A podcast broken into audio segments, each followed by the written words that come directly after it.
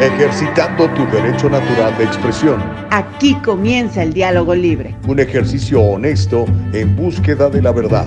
Comenzamos.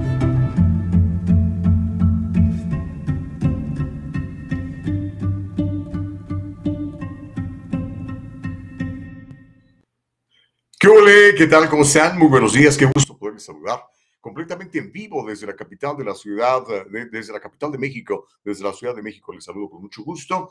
Ya les voy a contar, yo debería estar haciendo este programa desde casa, desde el sur de California, pero ay, si le contara todas las cosas que me han pasado en las últimas horas, no se las va a creer, pero ¿qué cree? Le voy a platicar en un ratito. Lo más importante es darle gracias a nuestro creador, tenemos un nuevo día, Señor. Thank you, Jesus. Que nadie nos detenga tenemos un nuevo día así y una nueva semana. Así que vamos a aprovecharlo, vamos a darle gracias a Dios por sus misericordias que, como usted lo sabe, son nuevas cada día. Así que vamos hacia adelante. ¿Le parece bien? Que nadie nos detenga. Gracias, Señor. Entonces, en el nombre de Jesús, aquí arrancamos. Se llama El Diálogo Libre. El día de hoy, eh, su servidor desde la capital del país mexicano, nuestra productora Nicole Castillo, en algún lugar del sur de California o de Baja California, no sé, ahorita ya le voy a preguntar para que ella me diga. Lo bueno es que tenemos la tecnología y gracias a la tecnología pues, podemos hacer un montón de cosas, así que qué bueno que Dios nos ha hecho tan creativos, que nos ha dado su mente para poder llevar a cabo prácticamente cualquier cosa que se nos ocurra, oiga. Así que qué bueno poderles saludar, ya estamos en vivo, estamos en Facebook, estamos en YouTube, estamos en nuestra página de internet de www.eldialogolibre.com, eldialogolibre.com y por supuesto esto más tarde en Anchor, en Spotify y en, um, me falta Anchor, Spotify y Apple, Apple Podcasts. Muchos de ustedes nos escuchan en podcast. Muchísimas gracias, de veras. Pues mire, estoy aquí en, uh, en, un, en un uh, hotel muy cerca del aeropuerto de la Ciudad de, de México. Ya le voy a contar por qué estoy aquí. Como le dije, yo ya debería en casa, pero pues ya sabe, ¿no? Los imponderables, como dicen por ahí, ya le voy a platicar y le voy a contar lo que nos ha pasado.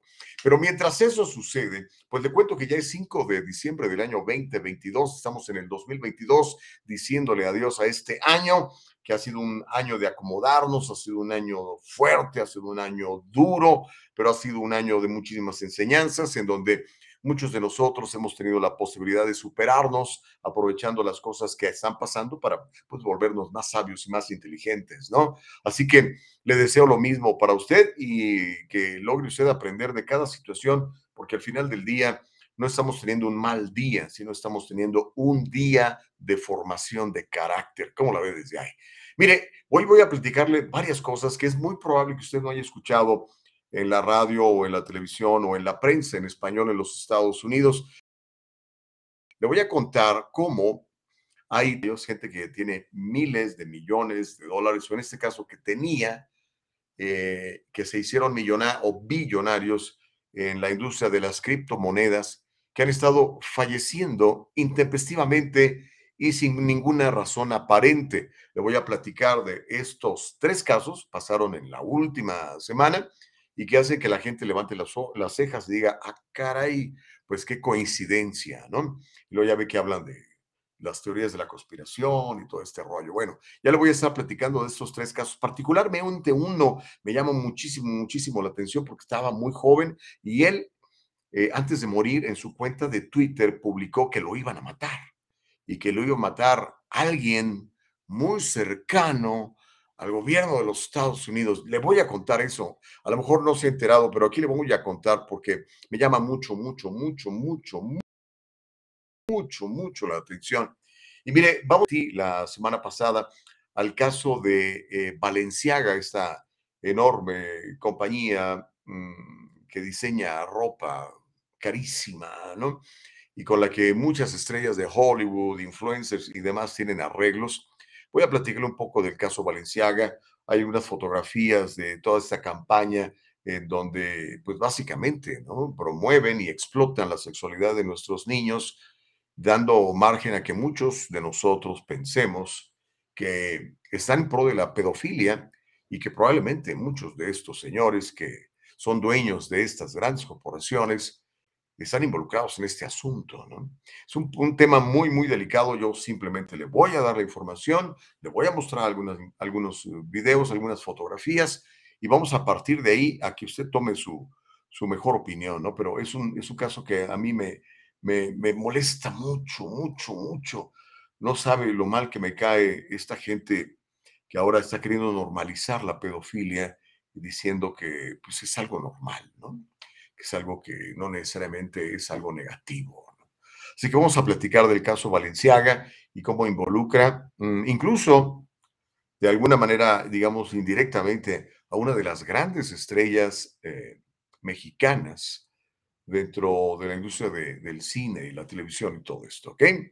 Vamos a platicar también del de, esposo de Salma Hayek, porque me acabo de enterar y le voy a mostrar las fotografías que estuvo participando en algunas subastas de, de arte, arte que más bien diría yo, ¿qué es esto? ¿no? Pero bueno, al final del día yo siempre defiendo la libertad de expresión y usted lo sabe, la primera enmienda de los Estados Unidos dice que usted y yo somos libres de expresarnos, ¿no?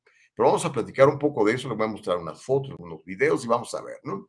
Y obviamente la historia que, que está causando sensación, por lo menos dentro de los círculos que no son favorables al actual régimen de gobierno de los Estados Unidos.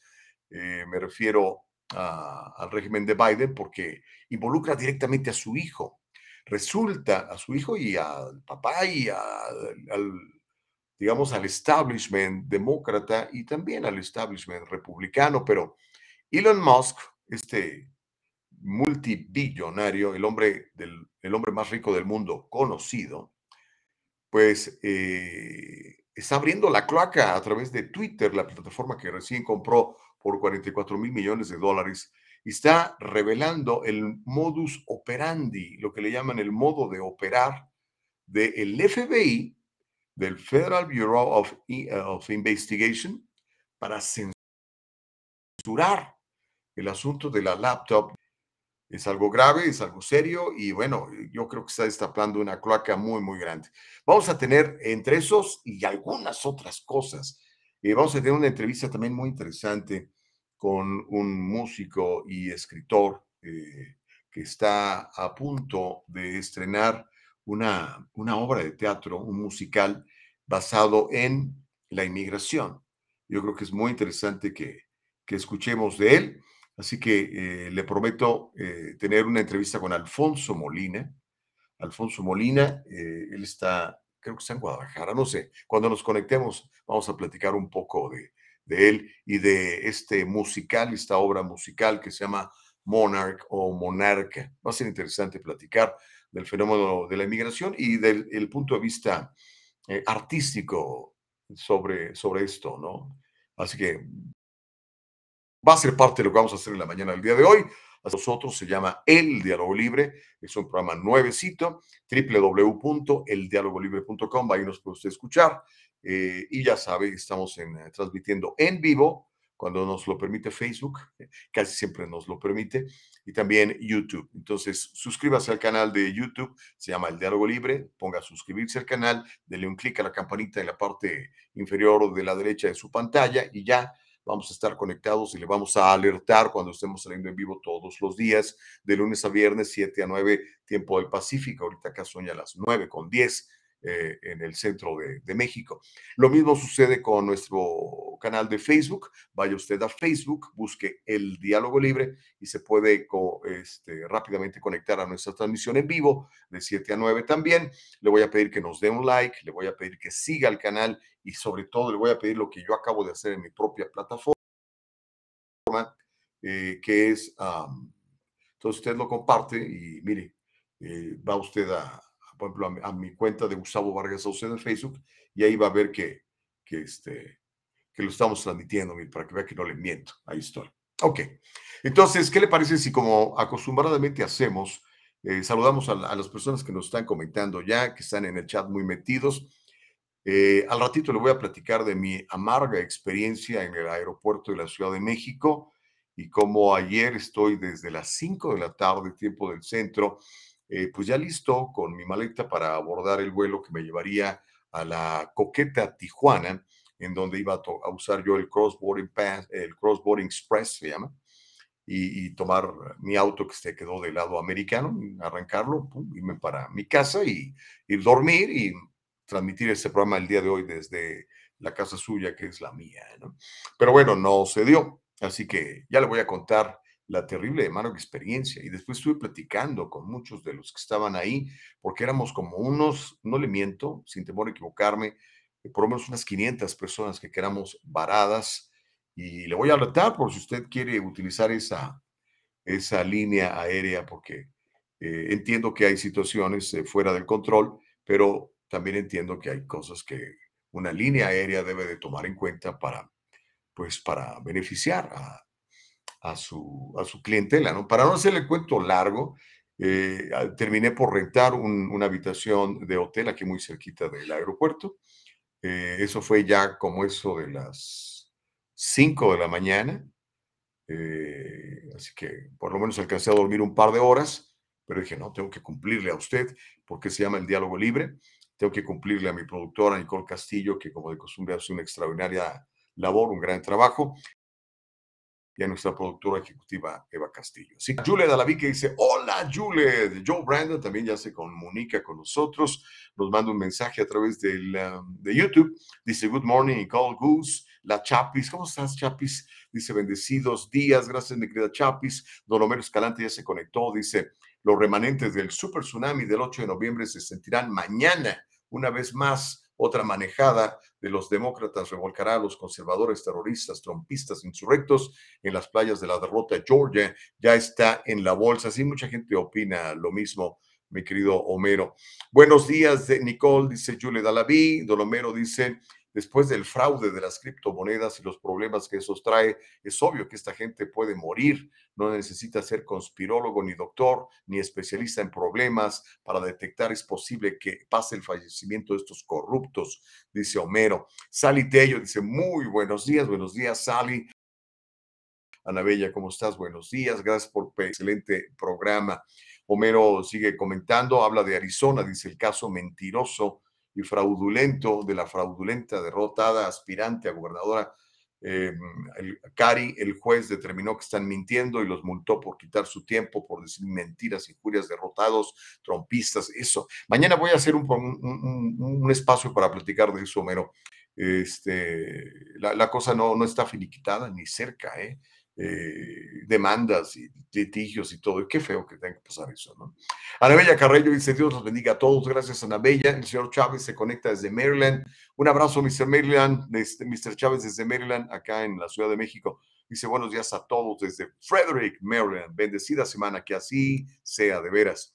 Dice Francisco Ramírez, o sea que es más serio lo de la laptop de Hunter que lo que quiere Trump de desechar la constitución para que declaren fraude en las elecciones y lo nombren presidente, dice Francisco. Ese tema también lo vamos a platicar seguramente en la, segunda, en la segunda hora para que eh, te mantengas eh, pendiente, mi querido Francisco.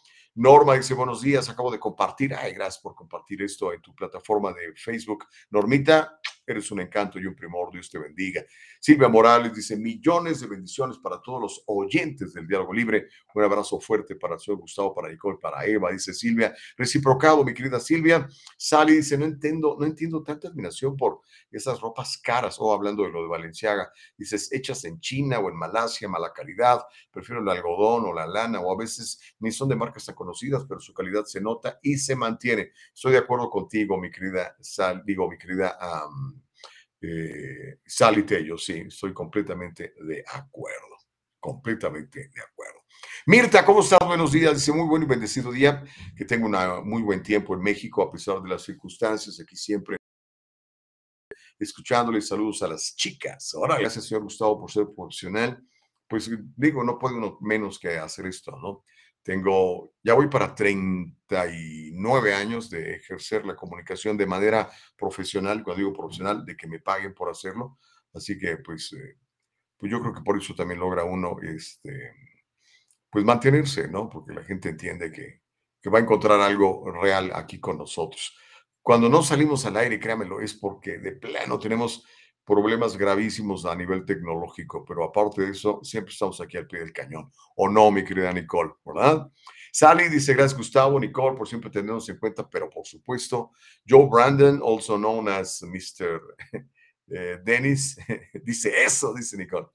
Gracias, eh, Dennis. Dice, con esto de las criptomonedas, los Demon Rats son los que se van, se van a perjudicar, ya que no van a tener más donaciones corruptas.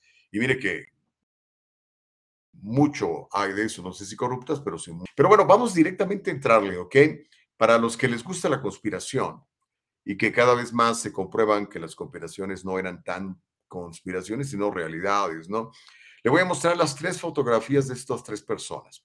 Uno se llama Nikolai Mushegian, el otro se llama Tiantian Kulander y el otro se llama Vyacheslav Taran. Los primeros dos muy jóvenes. El tercero ya en el quinto piso, como yo viznando, ¿no? Pero le voy a contar y en un ratito le voy a pedir a Nicole que nos muestre el tweet que mandó este chavo, ¿ok? Sigue todavía eh, eh, en la plataforma de Twitter, no lo han retirado. Pero estos tres billonarios en cripto fallecen y fallecen de manera intempestiva. Se trata de tres conocidos multirecontra millonarios de criptomonedas que murieron en circunstancias misteriosas durante el último mes, alimentando obviamente las teorías de la conspiración. En el transcurso de ellos murieron en circunstancias misteriosas, por decirlo menos. Los tres habían hecho su fortuna en la industria de las criptomonedas y uno publicó en su cuenta de Twitter que creía que estaba siendo atacado solo unos días antes de su fallecimiento, el 28 de octubre. El pionero de las criptomonedas, este chavo se llamaba en vida Nikolai Mushegian. Nikolai Mushegian, recuerde ese nombre porque yo creo que se va a volver mm, probablemente muy, muy importante. Él publicó en su cuenta de Twitter que creía que las agencias de inteligencia iban a asesinarlo. Mushegian fue cofundador de Mazer ADO, una plataforma financiera descentralizada basada en lo que le llaman el blockchain. En el blockchain, en un tweet eh, que publicó a las 4.57 de la mañana, afirmó, y cito textualmente, y al ratito Nicole nos va a poner el, el, Twitter original, pero él puso, la CIA el Mossad, que es, es eh, lo mismo que la CIA, pero para los judíos, eh, para el gobierno israelita, la CIA, el Mossad y la élite pedofílica están ejecutando algún tipo de red de chantaje para atrapar el tráfico sexual desde Puerto Rico y las islas del Caribe. Y agregó, me van a incriminar con una laptop plantada por mi exnovia, que era una espía me torturarán hasta la muerte. Órale. Eso puso en su cuenta de Twitter. El periódico New York Post, el mismo que dio a conocer la noticia de la laptop de Hunter Biden, que todo el big media, que todo el big establishment calificó inmediatamente de desinformación rusa. Dos años y meses después reconocen que era real. Bueno, ese mismo periódico, el New York Post, informa que Mushegian, luego de, publicar eso en su Twitter, salió a caminar en su casa de la playa, una casota evaluada en 6 millones de dólares en San Juan, en la capital de Puerto Rico. Eso pasó poco después de las 9 de la mañana. Ahí que cree, el cadáver de Mushegian en las olas, donde aparentemente se había ahogado, fue encontrado. Ahora dirá, bueno, pues salió a nadar, muy normal, vestido. Bueno, salió a nadar, es pues, muy normal, con su cartera. O sea, ¿qué onda? ¿Cómo la ve desde ahí? Y ahora le cuento el otro caso, el de Tian Tian Kulander. El 23 de noviembre, este Tian Tian, cofundador de la empresa de activos digitales Amber Group, con sede en Hong Kong, también se murió mientras dormía. Kulander tenía solamente 30 años. El sitio web de su empresa publicó la noticia y decía, con la más profunda tristeza y el corazón apesadumbrado, les comunicamos el fallecimiento de Kulander. Kulander lanzó Amber, otra criptomoneda, en el 2017 con un grupo de expertos en finanzas que incluían ex trabajadores de Goldman Sachs, ¿les dice algo? Goldman Sachs y Morgan Stanley. Esta es una de las compañías rescatadas por Barack Obama cuando el fraude brutal en el asunto hipotecario. ¿Ok? Bueno, ahora le cuento el otro que también se murió más o menos en los mismos días. El 29 de noviembre se informó que otro Viajeslav Tarán, espero estarlo pronunciando bien, Viajeslav Tarán, de 53 años, él es, era fundador del Forex Club. Él era ruso. Era presidente del, club, del grupo Libertex, también criptomonedas. Y él murió en un accidente de helicóptero cerca de la frontera de Francia con Italia, en un lugar que se llama Villefranche-sur-Mer. Espero estarlo pronunciando bien. Villefranche-sur-Mer. Perdóneme, a lo mejor mi francés es muy, muy bueno. Ninguna de las muertes de los multimillonarios criptográficos parece estar relacionada. Sin embargo, todas ellas son lo suficientemente misteriosas como para levantar algunas cejas. ¿Cómo la ve desde ahí? ¿Tienes el, Twitter, eh, el tweet que publica Mushegian donde dice que lo van a matar? Ahí está. Dice la CIA y el Mossad, y pedo elite se refiere a estos multimillonarios metidos en Hollywood, en la industria, en las finanzas, en las políticas, en la política, que les gusta violar niños, que les gusta abusar de, menores de edad. Dice, estos tipos están, eh, dice, están tramando algún tipo de eh, trampa relacionada con tráfico sexual para incriminarme. ¿ah? Y dice que lo estaban haciendo en Puerto Rico y las islas caribeñas, por ahí por donde tenía ¿Cómo se llama el que se suicidó, hombre, en Nueva York? se me olvidó su nombre. Eh, Jeffrey Epstein, su, su, isla, ¿no? que por cierto, nadie sabe cómo hizo tanta lana este Jeffrey Epstein que le dio para comprar una isla y para juntarse con Bill Clinton, con Bill Richardson, con Bill Gates, puros Bills, puros Billes, puros Billes hijos de la guayaba si se comprueba que son unos pedófilos, ¿no? Dice, van a con una eh, un, ordenador, dirían los, los colombianos o, españoles, una, una computadora, una laptop plantada por mi ex novia, que además era una espía. Se me van a torturar hasta la muerte. Pues bueno, después de publicar eso, horas después, lo encuentran muerto, ahogado. Dijeron, no, pues salió a caminar, decidió meterse al agua y se ahogó. ¿Cómo la ve desde ahí? Digo, para los que disfrutan del asunto de la, de la, de la teoría de la conspiración. esto es, pero un caldo de cultivo bárbaro, es una nutrición. Pero bueno, vamos a ver en qué termina todo esto, a ver si se, se investiga esto, ¿no? O si todo queda como así, siempre, ¿no? Esconderlo debajo del tapete. Como lo que está pasando en el caso Valenciaga, oiga. Mire, quiero platicar de esto rapidito porque ya tenemos la entrevista en unos minutos. Y le quiero del caso Valenciaga. Hay unas fotos que vamos a mostrar ahorita. Ya, ya este, están, eh, digamos, censuradas, ¿no? Porque son muy feas las fotos. Tengo que decirle, son muy feas, ¿ok? Ah, porque se trata de niños, niños siendo explotados.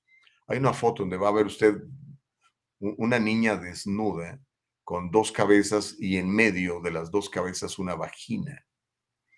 O sea, eso es lo que están empujando estas marcas como Valenciaga.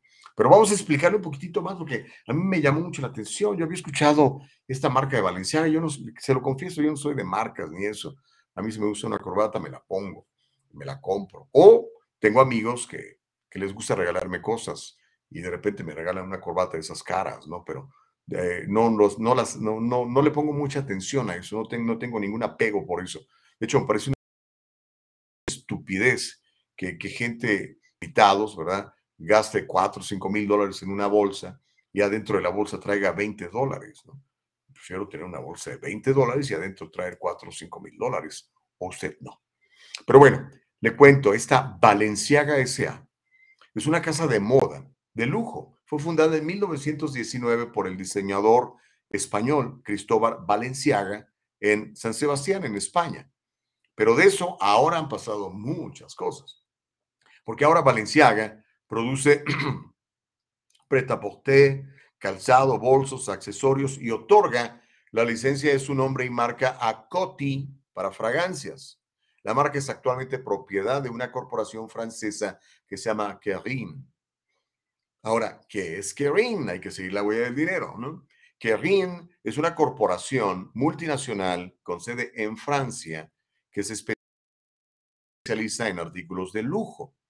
Corporation es propietaria de marcas muy grandes, muy famosas, donde los diseñadores, quiero decir, los, eh, los influencers y las personas de Hollywood muy famosas como Kim Kardashian y gente de esa, pues las promueven, ¿no? Entonces les decía, esta Kering Corporation es propietaria no solamente de Balenciaga, también de Bottega, Bottega Veneta, de Gucci, de Alexander McQueen y de Yves Saint Laurent. Alguien una vez me regaló un perfume de esa marca, Yves Saint Laurent.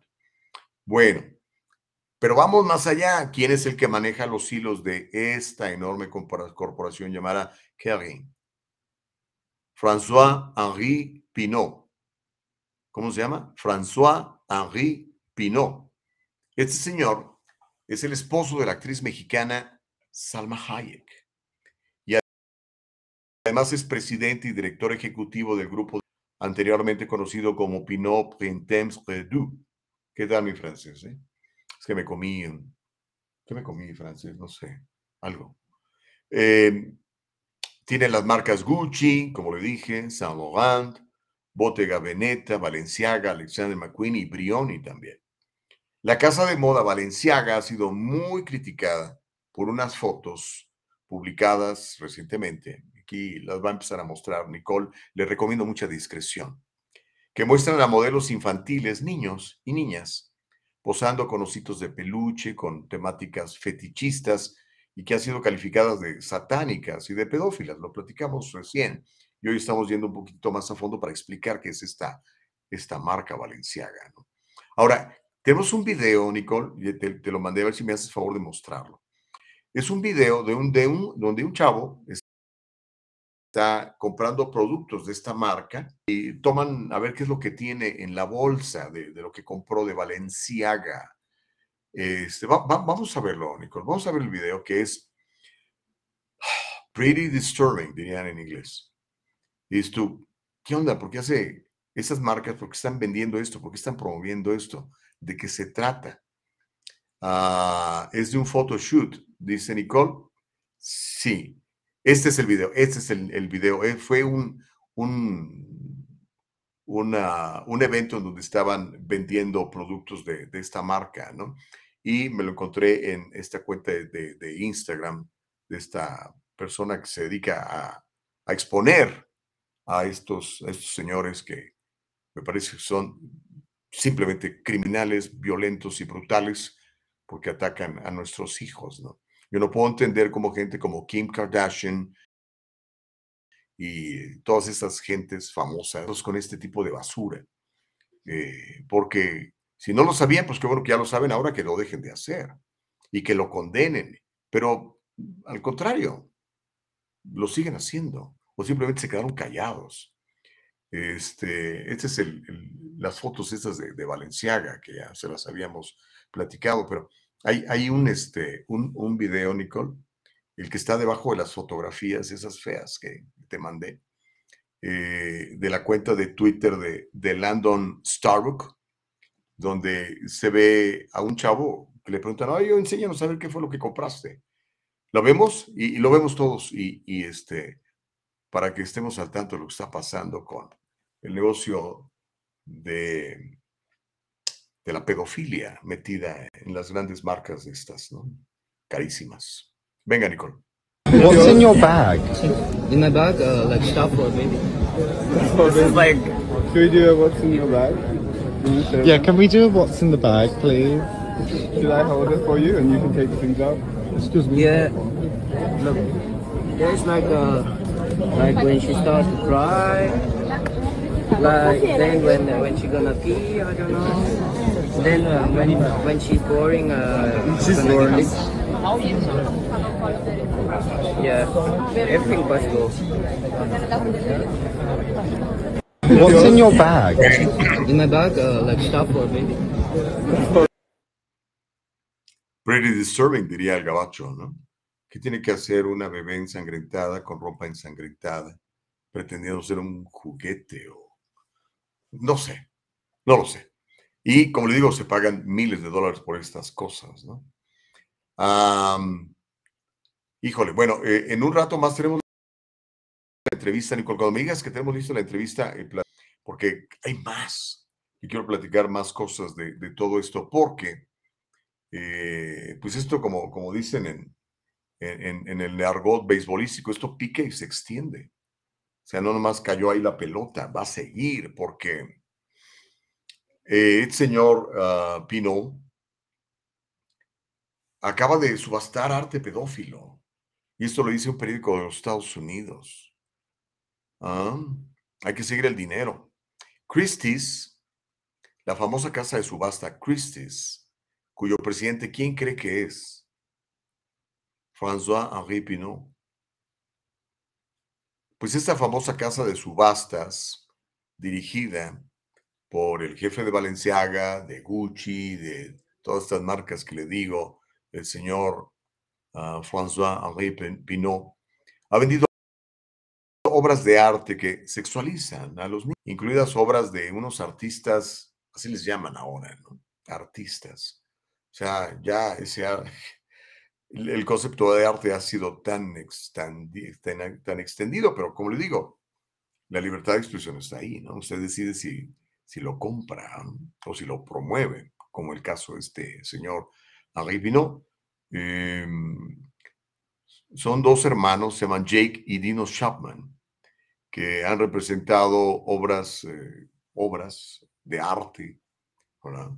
donde salen niños desnudos con penes erectos que sobresalen de sus caras.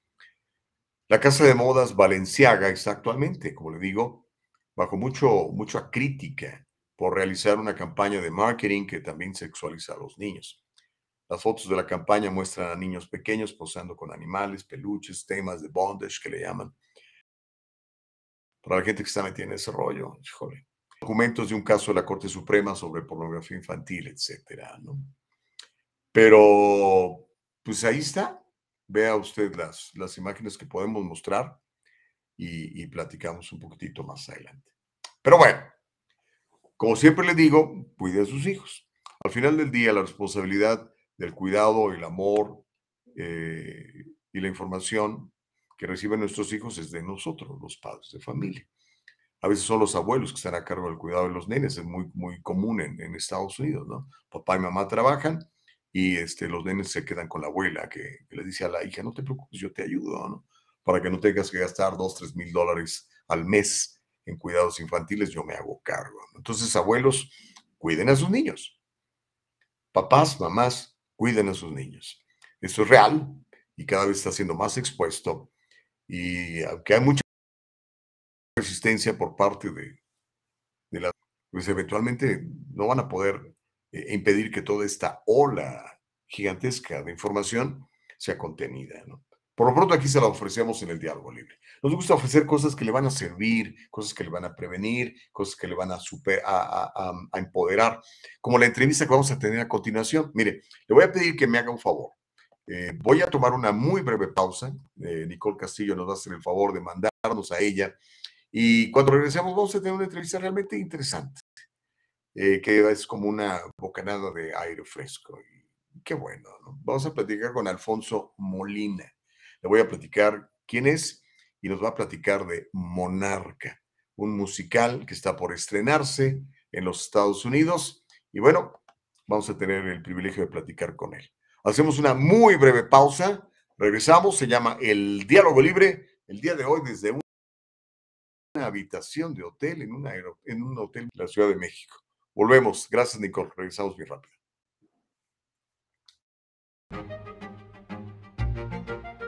El abogado José Jordán es un inmigrante como muchos de nosotros. Llegó indocumentado y fue aquí donde se hizo residente y se convirtió en ciudadano y ahora es presidente y fundador de la firma legal José Jordán y Asociados, donde unido a otros abogados se especializan en casos de inmigración, casos de accidentes y casos penales y criminales. Llámeles, todos ellos hablan su idioma y están para servirle.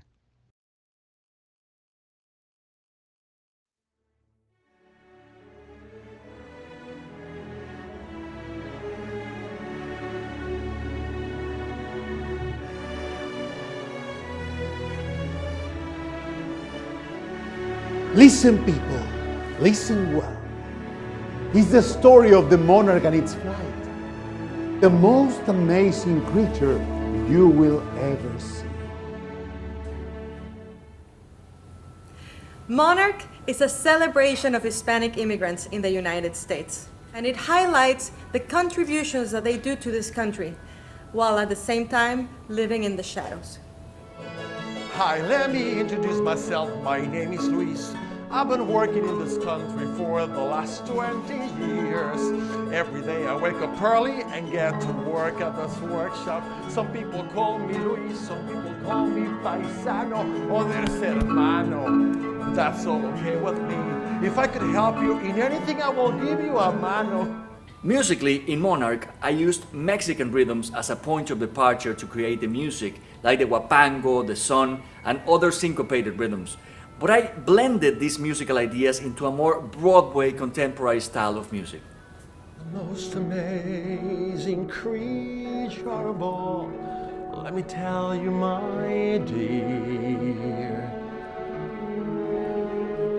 Starts life so weak and so small, and yet perseveres.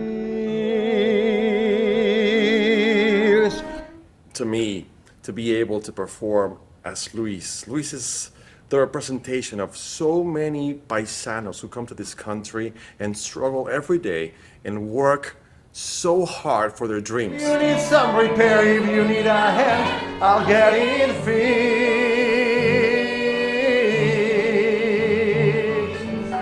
So I'm a gardener, a painter, a plumber, sometimes I'm a driver.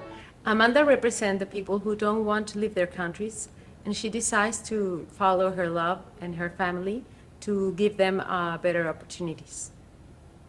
Life is worth living,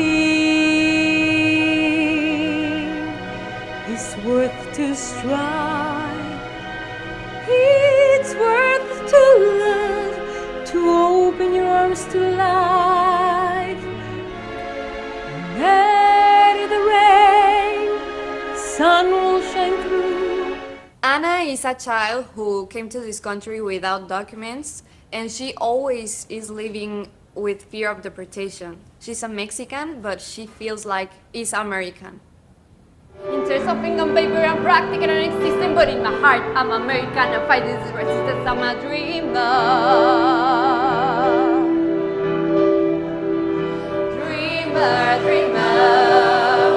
It's about time I play Officer Castello, uh, the villain or the, the evil one.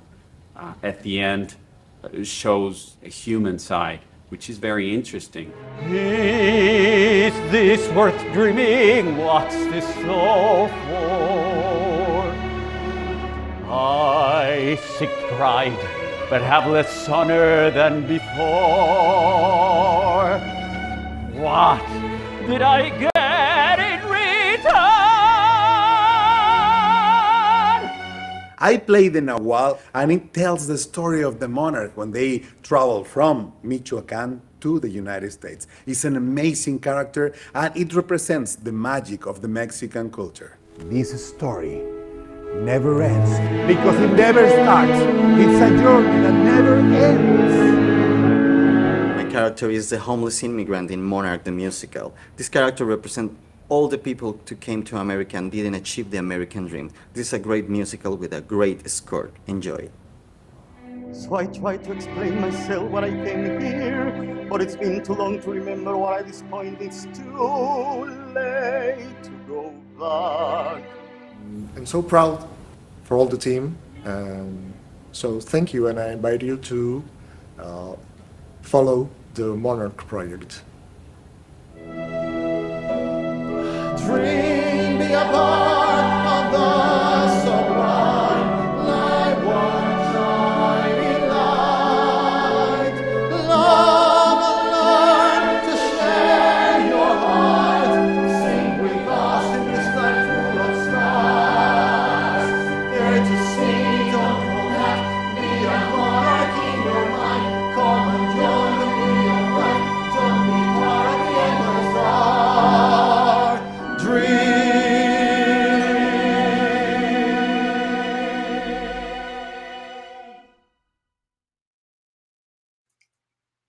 Wow, ¿eh? ¿Qué tal? Bueno, tenemos la fortuna en la mañana del día de hoy de poder platicar con Alfonso Molina. Él, además de que escribió la música, el libreto y las letras, es un orgulloso paisano. Él es de Sonora, México. Estaba leyendo un poco de su biografía. Tiene un montón de premios. Alfonso Molina, entre otras cosas, es ganador del Sistema Nacional de Creadores de Arte de este año, del 2022. Es la beca de arte más prestigiosa de México y que se otorga a quienes han contribuido con su trabajo a la identidad creativa del país. A principios de este año, Alfonso Molina recibió el honor de ser seleccionado personalmente por el compositor vivo más venerado de México, don Arturo Márquez, para estrenar una de sus piezas junto a él. Alfonso Molina obtuvo su maestría en música, en composición, en la Escuela de Música de Manhattan. Recibió un doctorado de artes musicales en la Universidad de Arizona. En el 2019, Alfonso Molina recibió también una beca de la Fundación Carolina para estudiar artes visuales musicales en la Escuela Superior de Música de Cataluña, es en Barcelona, en España. Su trabajo ha recibido múltiples premios, ASCAP, el Boston Metro Opera eh, le dio un reconocimiento, el Fondo Nacional de Creadores de México, el FONCA CONACIT, también, entre otros muchos. Pero bueno, Alfonso Molina, vamos a conectarnos con él. Eh, disculpa un poquito el escenario, mi querido Alfonso. Como te digo, estoy en, el hotel de un aeropuerto, de, un, una, habitación de un hotel muy cercano al aeropuerto. Y bueno, Alfonso eh, viene a platicarnos un poquitito de esto, porque esta obra, lo que acaba usted de ver ahora, se va a presentar en los próximos días. Ya nos estará dando las fechas, Alfonso, eh, en Los Ángeles y usted puede ir a verla. Una, una puesta en escena muy, muy, muy buena, muy seria, muy decente. Cuando quieras, mi querida Nicole, nos enlazamos con el señor Alfonso Molina para ver si está por ahí con nosotros. Ahí estás. Alfonso, hola, hola. oye, estoy impresionado, estoy con la boca abierta. Eh, esto, esto es un gran esfuerzo y no solamente se ve digno, se ve impresionante, Alfonso. Gracias, Gustavo. No, pues primeramente, muchas gracias por la entrevista. Estamos eh, sin duda muy, muy emocionados. Eh, es, un, eh, es un sueño hecho realidad de estar de vuelta en Los Ángeles para presentar este maravilloso musical que consideramos que era, eh, era absolutamente necesario, ya que sin duda había otros musicales para latinos, pero no había uno que contara la historia, nuestra historia desde México, ¿no? La trayectoria del mexicano y sobre hacia Estados Unidos y cómo eh, emular la trayectoria de la, de la, mariposa monarca, que como saben sale desde México, Michoacán y luego va hasta Estados Unidos, inclusive hasta eh, Canadá y de regreso. Pero lo que mucha gente no sabe es que esta mariposa eh, muere, la primera generación muere en el camino. Uh -huh. Y es, es, este, muy, muy similar a lo que nos sucede a los migrantes, ¿no? La primera generación nunca regresa a su origen y es hasta la tercera o cuarta generación que regresa a México. Entonces es una historia muy, eh, muy entrañable, creemos nosotros, mi hermana Marcia y yo, que escribimos la historia y las letras juntos y yo escribí la música. Ahora, eh, como te decía, estaba escuchando parte de lo, de, lo, de lo que acabamos de ver todos y cómo te llega la inspiración, brother, porque, o sea, es muy fácil decir, ¿sabes qué? Hace falta una obra que reúne estas cualidades y que llene este espacio porque el, el, el, como, dirías, como decías tú, ¿no? Ese, ese instante creativo no, no había sido puesto eh, en, en, escena de la manera, de decirlo, sin ofender a, a otras eh, nacionalidades, desde el punto de vista mexicano en, en los Estados Unidos. ¿no? Así es, bueno, pues como tú, Gustavo, somos de, somos de, de la frontera, eh, crecimos junto a la frontera, entonces es muy es una historia muy cercana a nosotros, muy demasiado familiar, ¿no? Eh, nosotros nacimos, crecimos eh, viendo a gente cruzar la frontera, inclusive nosotros eh, legalmente, pero hubo amigos, familiares que no tuvieron la misma fortuna y tuvieron que someterse a esta hoguera del desierto, ¿no? Y, y pasar, y jugársela, ¿no? entonces, pues de ahí es la, la, la inspiración, viene de la realidad, viene de nuestra realidad y de una historia que, que nos resultaba inconcebible que no existiera debido a que hay 11 millones de habitantes en Estados Unidos que quieren saber de esta historia, ¿no? Eh, y, pues aquí está, finalmente. Alfonso, ¿cómo visualizas este musical? Porque, bueno, Vamos a poderlo ver en, Los Ángeles en los próximos días. Ahorita vamos a dar toda la información y que la gente se conecte y averigüe y, vaya a, verlo, por favor. Es muy importante que apoyemos este tipo de, iniciativas y, de arte. pero no te lo imaginas en, un escenario así gigantesco, un, Broadway, una cosa así. Eh, platícame, ¿qué, ¿qué, hay en tu mente?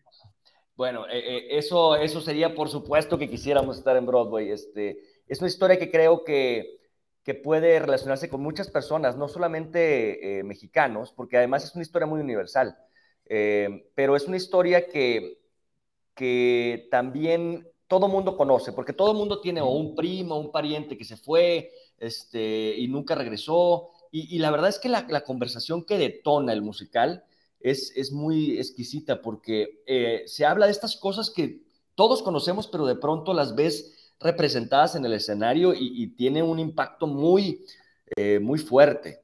Eh, es una historia eh, muy bonita, pero también muy, muy dura, ¿no? y esa es la realidad. Y, lo que impera en esta historia siempre es ese espíritu, esas ganas de salir adelante, ¿no? Y, yo creo que mucha gente se, puede relacionar con esta historia porque habla de, de nunca, nunca ceder, siempre estar buscando las alternativas, aunque te estén persiguiendo, aunque hayas vivido una vida, como es el caso de la historia de Luis, que lleva 20 años viviendo en Estados Unidos y de pronto lo empiezan a perseguir por política, etcétera, una realidad muy cercana a lo, reciente sucedido en Estados Unidos.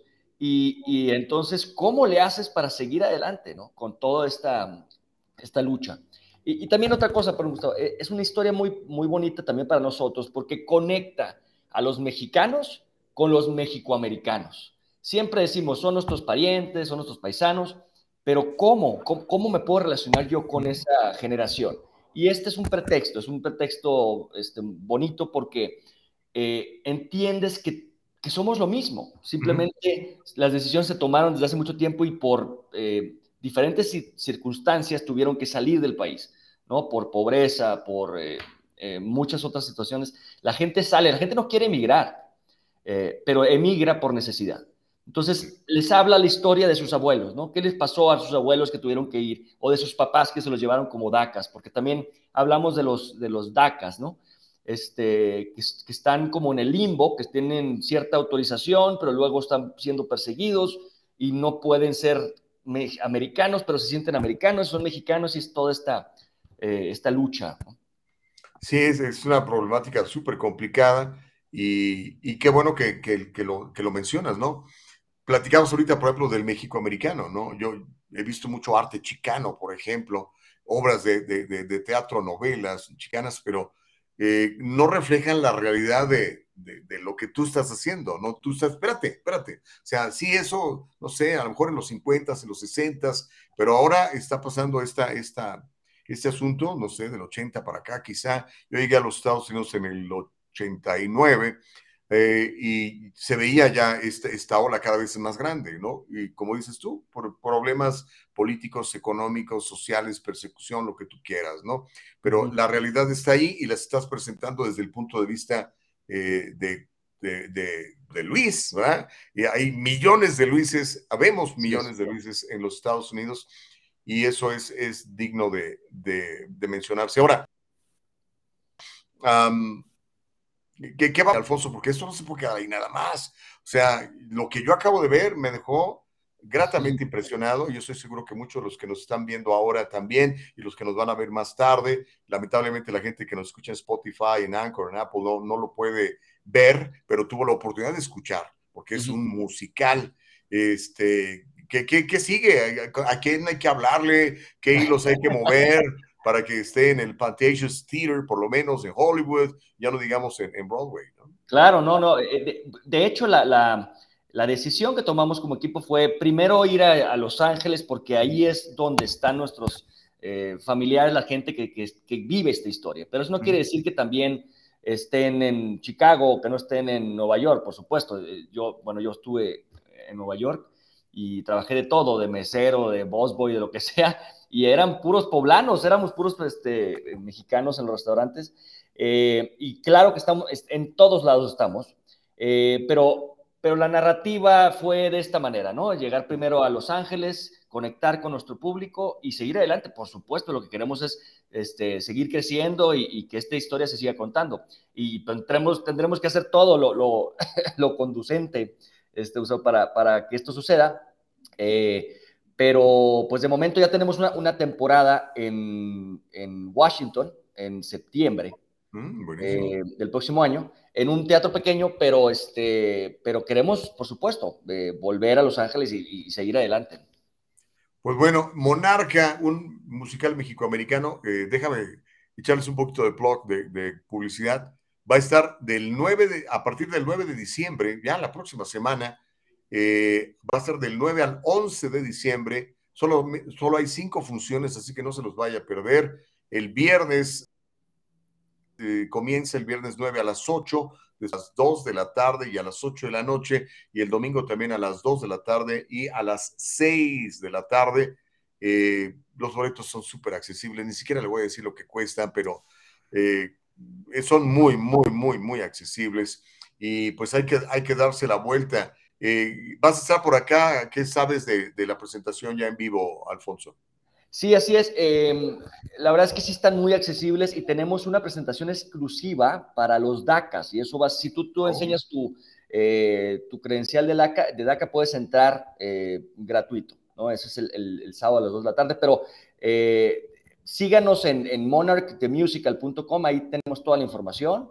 Este, y, y claro, eh, el teatro es precioso, ¿eh? nos, nos encanta, el LATC, eh, Los An- Ángeles Theater Center, y, este, y ya estamos a partir de pues, hoy en la tarde y empezamos a llegar ya todos a Los Ángeles. eh, y de verdad que no se lo pierdan, es, es una oportunidad. Bueno, para nosotros es ya es mágico, pero eh, sin duda creemos que, les va, van a poder conectar con, esta, con la nostalgia que, nos caracteriza. Esta historia es, una, eh, habla mucho de la nostalgia de- del mexicano, ¿no? Y de, cómo salimos, por qué no volvemos, por qué no reconectamos con nuestro país. Eh, y eso no quiere decir que tengamos que abandonar el lugar donde estemos, pero por qué no entendemos nuestro, este, este ciclo, ¿no? Y habla mucho de eso. Pues Mira, estamos viendo en, la pantalla para los amigos que, no nos pueden ver, la gente de- de los podcasts, donde están las fotografías del elenco. O sea, la página está muy buena, está toda la información, no nada más de Alfonso Molina, sino de todos los involucrados, de los actores. Eh, híjole, el, el cast, mira, pues lo poquito que vi, se, vi muy, se ve muy bueno. ¿De dónde hicieron casting? ¿Cómo fue la cosa? Son eh, increíbles, el elenco que tenemos es, eh, somos todos de México y por una u otra razón somos amigos, este, eh, Horacio Castelo, que es, que representa al Nahual, nos, nos, que fungió como, eh, como productor ahí también asociado, nos, nos ayudó a juntar a todo este elenco increíble, que bueno, están triunfando ya en México en todos lados, ¿no? Tienen, es muy extensa la, biografía de, todos y todas, pero ahí lo, y ahí lo pueden ver pero no, estamos, es- nos sentimos privilegiados de contar con ellos porque son unas voces increíbles, de verdad. Así que van, vayan también a disfrutar de sus voces. Pues bueno, ahí está la información, se llama Monarch, a Mexican American Musical, una extraordinaria ah, sinergia que logras con el fenómeno de la mariposa monarca y casualmente Luis emigra de, de Michoacán. Hay muchos michoacanos en el sur de California, no sé si tú sepas, pero se calcula que por lo menos habrá entre medio millón y 750 mil eh, michoacanos en, en nada más en el sur de California, en el área de Los Ángeles y, y pues con que, con que se den, se dejen caer ahí los michoacanos con eso van a tener para que el teatro esté repleto. ¿Algo más que quieras decir, eh, mi, mi querido Alfonso? ¿Algo que quieras agregar, Mr. Molina? No, no, pues muchas gracias nuevamente, Gustavo, y, este, y pues por favor acompáñenos, apoyen este musical que creo que les va a gustar, eh, y es un, es un musical muy mexicano, es una, es una, valga la redundancia, es una historia muy nuestra eh, y que creo que pueden disfrutar muchísimo. Así que ahí los esperamos eh, ya del 9 al 11 de diciembre. Alfonso, ¿tienes, tienes Twitter, tienes Instagram, tienes Facebook? ¿Cómo la gente puede saber más de, de- de tu Sí. trayectoria? Gracias. Sí, tengo una eh, Instagram, eh, AM Compositor, AM Composer, Compositor en español. AM Eh, y AM Compositor, ajá, en Instagram y eh, tengo alfonsomolina.com. Alfonso, pone- ah, pues ahí está. Ahí está. No, hay pierde, ahí entra a su página de internet. Alfonso, muchas gracias Sí. por este tiempo. Bendiciones, felicidades y esperamos verlos por acá a partir del día 9 eh, en Los Ángeles. No nos vamos a perder la función. Gracias, muchísimas gracias y bendiciones igualmente. Buenísimo. Alfonso Molina, vaya a verlo, oiga. ¿Sabe qué? No, me, no, no nos vaya a hacer quedar mal. Vaya a verlo, por favor.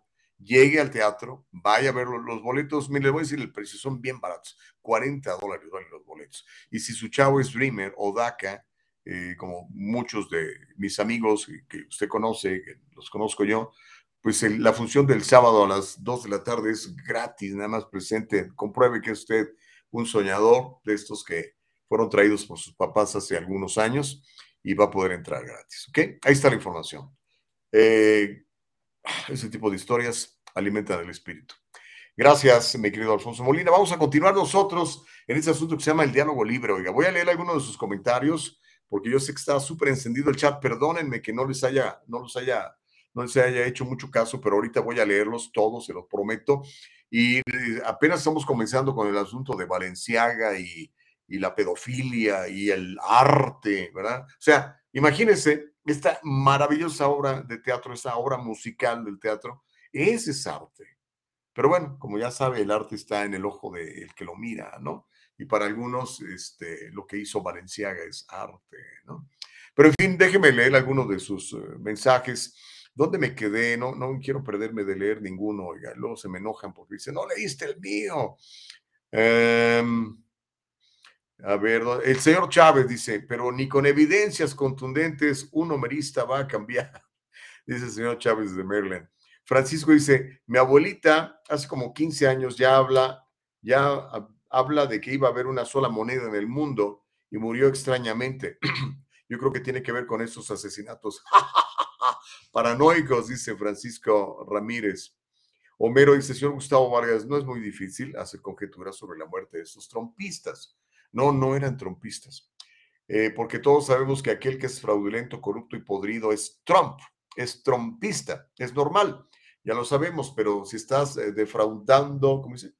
Defraudando a mucha gente mala, porque es obvio que lavas dinero, es muy posible que termines en una playa eh, con un, ¿qué dice? Abogado, ojo, ahogado, yo creo, por recibir dinero ruso. Yo nomás digo, dice Homero. Francisco también está muy enganchado, Mr. Ramírez dice, eh, Canon o QAnon, más bien creo que te refieres a eso, ¿no? QAnon, teoría, ya encarcelaron a un loco con penacho por insurrecto que decía que Trump era el elegido por Dios para salvar a... ya tomas el papel del brujo de QAnon, dice Francisco Ramírez. Homero dice, eh, señor Gustavo, deberíamos dejar esas ilusiones francesas para los franceses. Tenemos aquí corrupción a manos llenas en el trompismo, entrarle por ahí, lo que pasa en casa, dice Homero. Si realmente quisieran combatir la pedofilia, empezarían por hablar con el pedófilo máximo Donald Trump. ¿En serio? Uy, si ya, ya lo hubieran comprobado, olvídate, lo hubieran refundido en el bote, Homero. Y si golpeador de mujeres, abor- ah, golpeador de mujeres, abortista y demás, bueno, ok, nadie se le cuelga todos los milagros a, a Trump. Um, Sally Tello dice, disturbing, yeah, it is disturbing. No sé si vimos todas las fotos, no sé si Nicole se animó a mostrarlas, pero sí, eh, terrible. El oro ruso es tan abundante que no les alcanzó un fin de semana para estar desembarcando, lo tuvieron que extender. No quieran contarlo las muelas, dice Homero. Joe Brandon dice, el problema es la gente que apoya estas basuras de artistas o gente de la farándula Si tú no los mencionas, yo ni en cuenta, dice Joe Brandon. Me sorprende que estén hablando de inmigración y de esta coreografía tan bonita que se escucha y que relata muchas cosas, porque me sorprende, porque estamos en la crema innata de los KKK, los Ku Klux Klan. Dice, aquí solo hablan de reprimir, de maltratar, de humillar, de cerrar fronteras, de lastimar a los más indefensos, dice Homero. Homero, espero verte en el teatro, espero que vayas a apoyar esta obra de teatro, que hay que poner, eh, dice, hay que poner la- el, el dinero donde la boca dice, ¿no? Y sí, eh, la obra se ve buenísima. Cintia dice, ahí estaré con mis nietos para ver Monarch. Eso, gracias Cintia. Sí, y, y espero saludarte. Don Luis Pérez, abogadazo, dice, amén. Pues amén, no sé a qué, pero amén, hermano.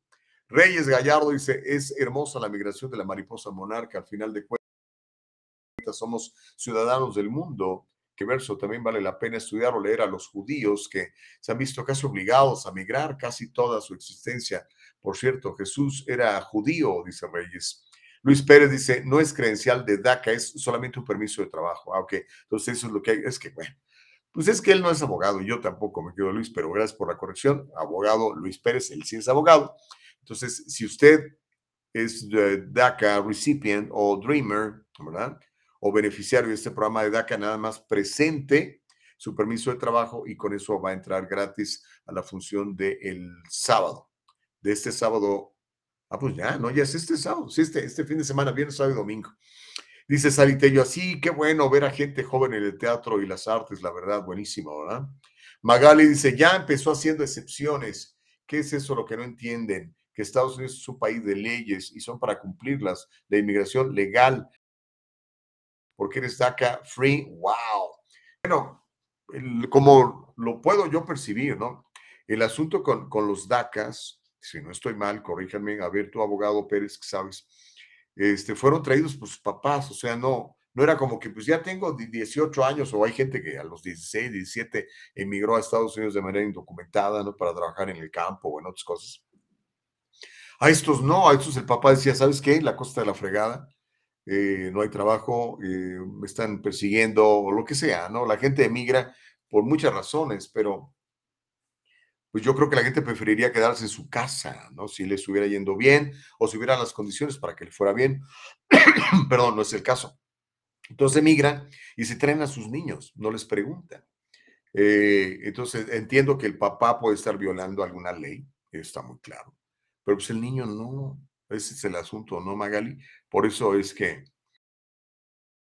los, los, los DACAs, ya acuérdense, Trump le dijo a, ahí, hay un video, a Nancy Pelosi, a Chuck Schumer, órale, denme los 5 mil millones de dólares que quiero para el muro y legalizamos a todos los, los DACAs. Y no quisieron los demócratas, ¿no? Gustavo Tropicale dice, saludos Tocayo, feliz inicio de semana. Gracias, Tocayito. Felicitas Fuentes, ¿cómo estás? Felicitas, dice, qué bonito, señor Gustavo, invitando personajes positivos, pero luego se encochina hablando de política basura. Felicitas, es que la política está presente, lo queramos o no, ahí está, y, y es neta. Mire, ya se nos fue una hora de, de programa, qué barbaridad, y apenas hemos platicado de un par de cosas. Mire, al regresar, vamos a platicar de Elon Musk y de cómo Musk está revelando el modus operandi del FBI, del Federal Bureau of, Inf- eh, of Investigation, o sea, la Oficina Federal de... ¿Cómo? Híjole, es que es un cochinero. Y seguramente no lo está viendo, porque las demás estaciones de radio, los canales de televisión, ¿no? se hacen así como que si no, lo, si no lo digo, no existe, ¿no? Pero bueno, hoy tenemos ya una plataforma más libre que es Twitter. Lástima que no podamos transmitir un programa entero en Twitter, sino, créame, esa sería eh, por ahora nuestra, nuestra plataforma preferida, ¿no? Pero Musk, Elon Musk, el dueño de Twitter, está revelando el modus operandi del FBI para censurar el asunto de la laptop de Hunter Biden. Vamos a platicar de eso. Le tengo mucha información al respecto. Le voy a contar también cómo el FBI y el Departamento de Seguridad Nacional influyeron en las elecciones del 2020. También le tengo eh, los testimonios y las opiniones de los involucrados. Si nos alcance, alcanzar. Alguien ah, mencionó el asunto del presidente Trump. Bueno, el 45 habría sugerido la terminación de la Constitución. Y entonces dices, ¿cómo? Ah, bueno, pues le voy a contar cómo Donald Trump sugirió terminar con la Constitución de los Estados Unidos. Aquí va a arder el chat. Y si nos alcanza el tiempo, y si no mañana, California le estaría dando, el, California, nuestro gracioso, maravilloso y fantástico, fantástico gobernador, Gavin Newsom, le estaría dando 223 mil dólares en reparaciones a los ciudadanos negros de California. ¿En serio? Es neta. ¿Se acuerda que le platiqué que estaba, había una comisión que había nombrado para ver cómo le damos dinero a, a los eh, tataranietos o, no sé, bisnietos de, de, de, esclavos negros de California. En California nunca hubo esclavitud, pero pues igual ellos investigaron y dijeron, si aquí hay unos, hay que darles 223 mil dólares en reparaciones. ¿Cómo la ven? Al regresar platicamos de eso y más, no le cambie. Es el diálogo libre, mi querida Nicole. Corporation presenta su séptimo seminario de planeación financiera e impuestos. El 8 de diciembre te esperamos con tres excelentes expositores. Planeación del éxito con Javier Madera Camacho. ¿Cuánto te quieres ahorrar en impuestos con Gustavo Vargas? Y estrategias de cierre del año con Carlos Guamán. Un gran evento que marcará la diferencia en tu vida personal y empresarial. Asegura tu lugar con tiempo llamando al 714-953-2707. Te esperamos este 8 de diciembre del 2022 de 6.30 pm a 9 pm en las instalaciones del Triunfo Corporation. Séptimo Seminario de Planeación Financiera e Impuestos. No se lo vaya a perder es este jueves, espero ya estar de regreso en el sur de California. Eh, yo debería haber estado ya desde hoy transmitiendo este programa eh, desde el sur de California, pero no. Seguimos en, en, en, la Ciudad de México. Se supone que hoy finalmente vamos a poder salir hoy en la noche. De hecho, le voy a contar, le voy a contar rapidito, ¿ok? Um, hay una línea aérea que había utilizado yo en tres veces anteriores, que se llama Viva, Viva Aerobús. A mí me gusta mucho para evitar el aeropuerto de Los Ángeles, que lo detesto. Me parece una basura de aeropuerto. Entonces yo prefiero manejar hacia el sur eh, y eh, hacer lo que le llaman el Cross Border Express. Entonces dejas el carro eh, en Estados Unidos, cruzas a la frontera por el aeropuerto y ahí rapidito te atienden y ya tomas tu vuelo y te vienes. Llegué sin problemas. Estuve en, en la Ciudad de México la pasamos muy bien, eh, vimos un conciertazo buenísimo de los Bookies en el Estadio Azteca. Al rato voy a publicar cosas, ni he publicado nada, no he tenido tiempo. pero bueno, eso salió muy bien. Ahora el asunto fue el regreso. Entonces se suponía que yo ayer regresaba a, a Los Ángeles y llegué a las 5 de la tarde al aeropuerto con súper tiempo. Es un vuelo doméstico, vamos a Tijuana el avión estaba supuesto a despegar 10 minutos antes de las 9. Yo llegué a las 5 de la tarde para que no haya problemas, ¿no? Y ya con mis, eh, mis pases de abordar, no, no documento maletas porque me gusta viajar ligero. Y este, pues nos dijeron, ¿saben qué? Eh, viene, viene el vuelo retrasado. Ah, ok. ¿Como cuánto? Pues probablemente una hora. Ah, ok, perfecto. Pues ahí nos quedamos pendientes, ¿no? Finalmente dijeron, ah, ya llegó el, así nos dijeron. Eh malicioso. Dijeron, ya llegó el avión. Que fui a preguntar a la oficina de, al, ¿cómo se llama? Al despacho de esta línea aérea, ¿no? De hecho, si, sigue, si me sigue en Twitter, publiqué un video de lo que estaba pasando ahí en mi cuenta de Twitter. Arroba 23 Gustavo Vargas me encuentra en Twitter. Y este, no, ya llegó el avión, vaya para allá. Y hay, aparte, para esto, estamos en la Terminal 1 la, del aeropuerto de la Ciudad de México, que es enorme. Y córrele para aquí, camínale para allá. Caminé millas, ¿no? Finalmente ya llegamos a, ahí y nos dije, ¿qué cree? Pues el vuelo ya se canceló. No me digas, sí, ¿ahora qué hacemos? No, pues aquí no sabemos. Vaya a la oficina a preguntar. Llegamos a la oficina, y dijeron, no, en esta oficina no, vaya a la otra. Y ahí vamos del otro lado y con, con mis, mis, maletas de, de, mano, ¿no? Ahí ando con mi pobre esposa caminando por todo el aeropuerto. Finalmente llegamos donde nos iban a decir qué iba a pasar. ¿Qué cree? yo creo que había por lo menos personas haciendo fila para lo mismo que yo. Entonces dije yo, holy cow.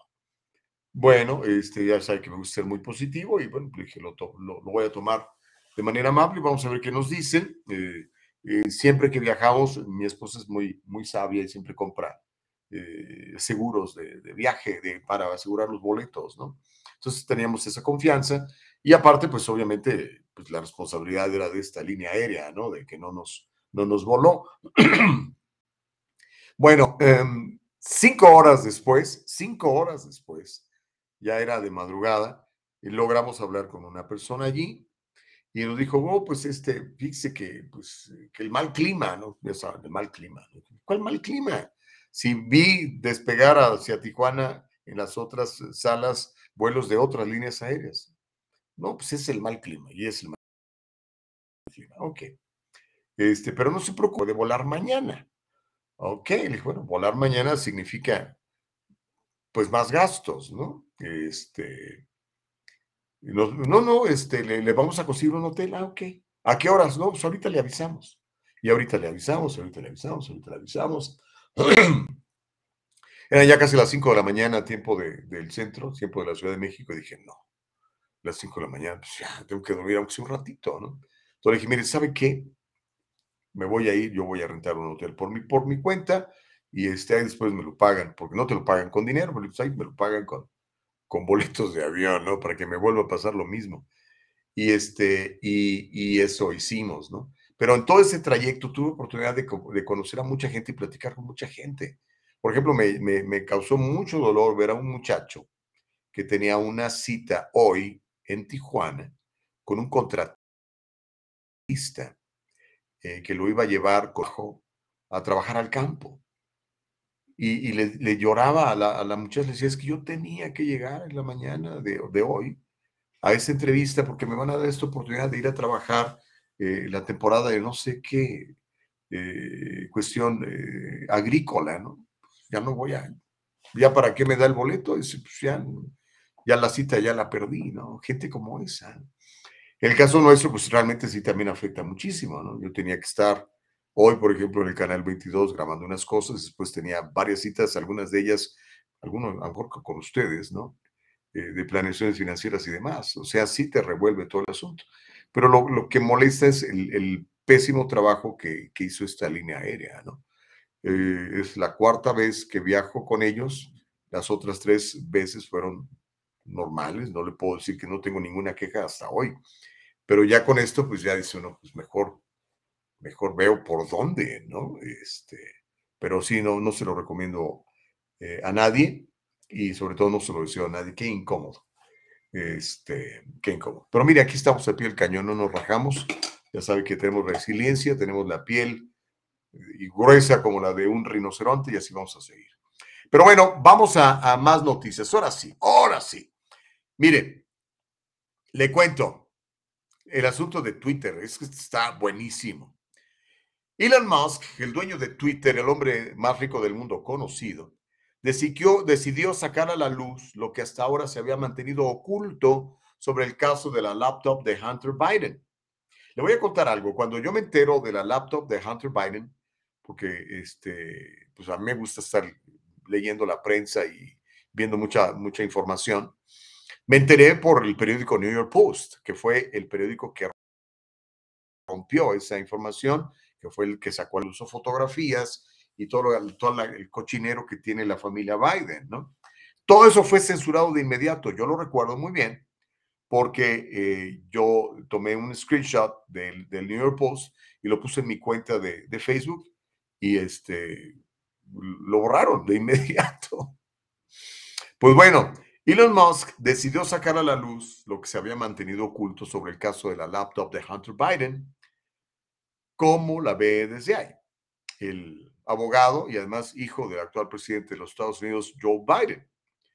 Después de que el CEO de Twitter, CEO quiere decir Chief Executive Officer, Elon Musk se burlara de una revelación masiva el viernes por la tarde en su cuenta de Twitter. Si no sigue a Elon Musk en Twitter, sígalo. Está publicando cosas incendiarias y pues nadie le puede decir nada porque es el dueño de Twitter y además pues él está en favor de el Pues bueno, eh, lo, lo, puso en, en, en, su cuenta de Twitter, luego de que se comprueba de que se censuró por la plataforma Twitter, obviamente antes de que la comprara Elon Musk, la historia de la computadora portátil de Hunter Biden, en esta historia, que como le digo, dio la primicia el periódico New York Post, en el periodo previo a las elecciones presidenciales del 2020. Pero bueno, hay un cuate que se llama Matt Taibbi, es un periodista que es liberal, o sea, ni siquiera es trompista, ni es de, ni es de derecha, ni es republicano. Este cuate, eh, Matt Taibbi, le está dando mucho, mucho juego a Elon Musk. Y yo creo que a propósito, ¿no? Porque la misma eh, postura política de Taibbi eh, no se identifica con, con Trump o con los conservadores, sino pues, estoy seguro que Taibbi vota por, por, por Joe Biden, ¿no? Pero es un tipo, nos parece que es honesto, ¿no? Es decir, que quiere conocer la verdad. Porque aunque usted no lo crea, aunque los líderes eh, demócratas quieren callarnos a todos, hay mucho ciudadano que se identifica como demócrata que quiere conocer la verdad y que, no le, y que le molesta mucho que, que a usted lo cancelen de las redes sociales porque piense diferente, ¿no? Así que este hombre, Mike Taibbi, también mostró que el personal del Congreso republicano y demócrata, acuérdense del Deep State, de la colusión que existe entre los dos partidos, entre los líderes de los dos partidos, el cochinero que hay.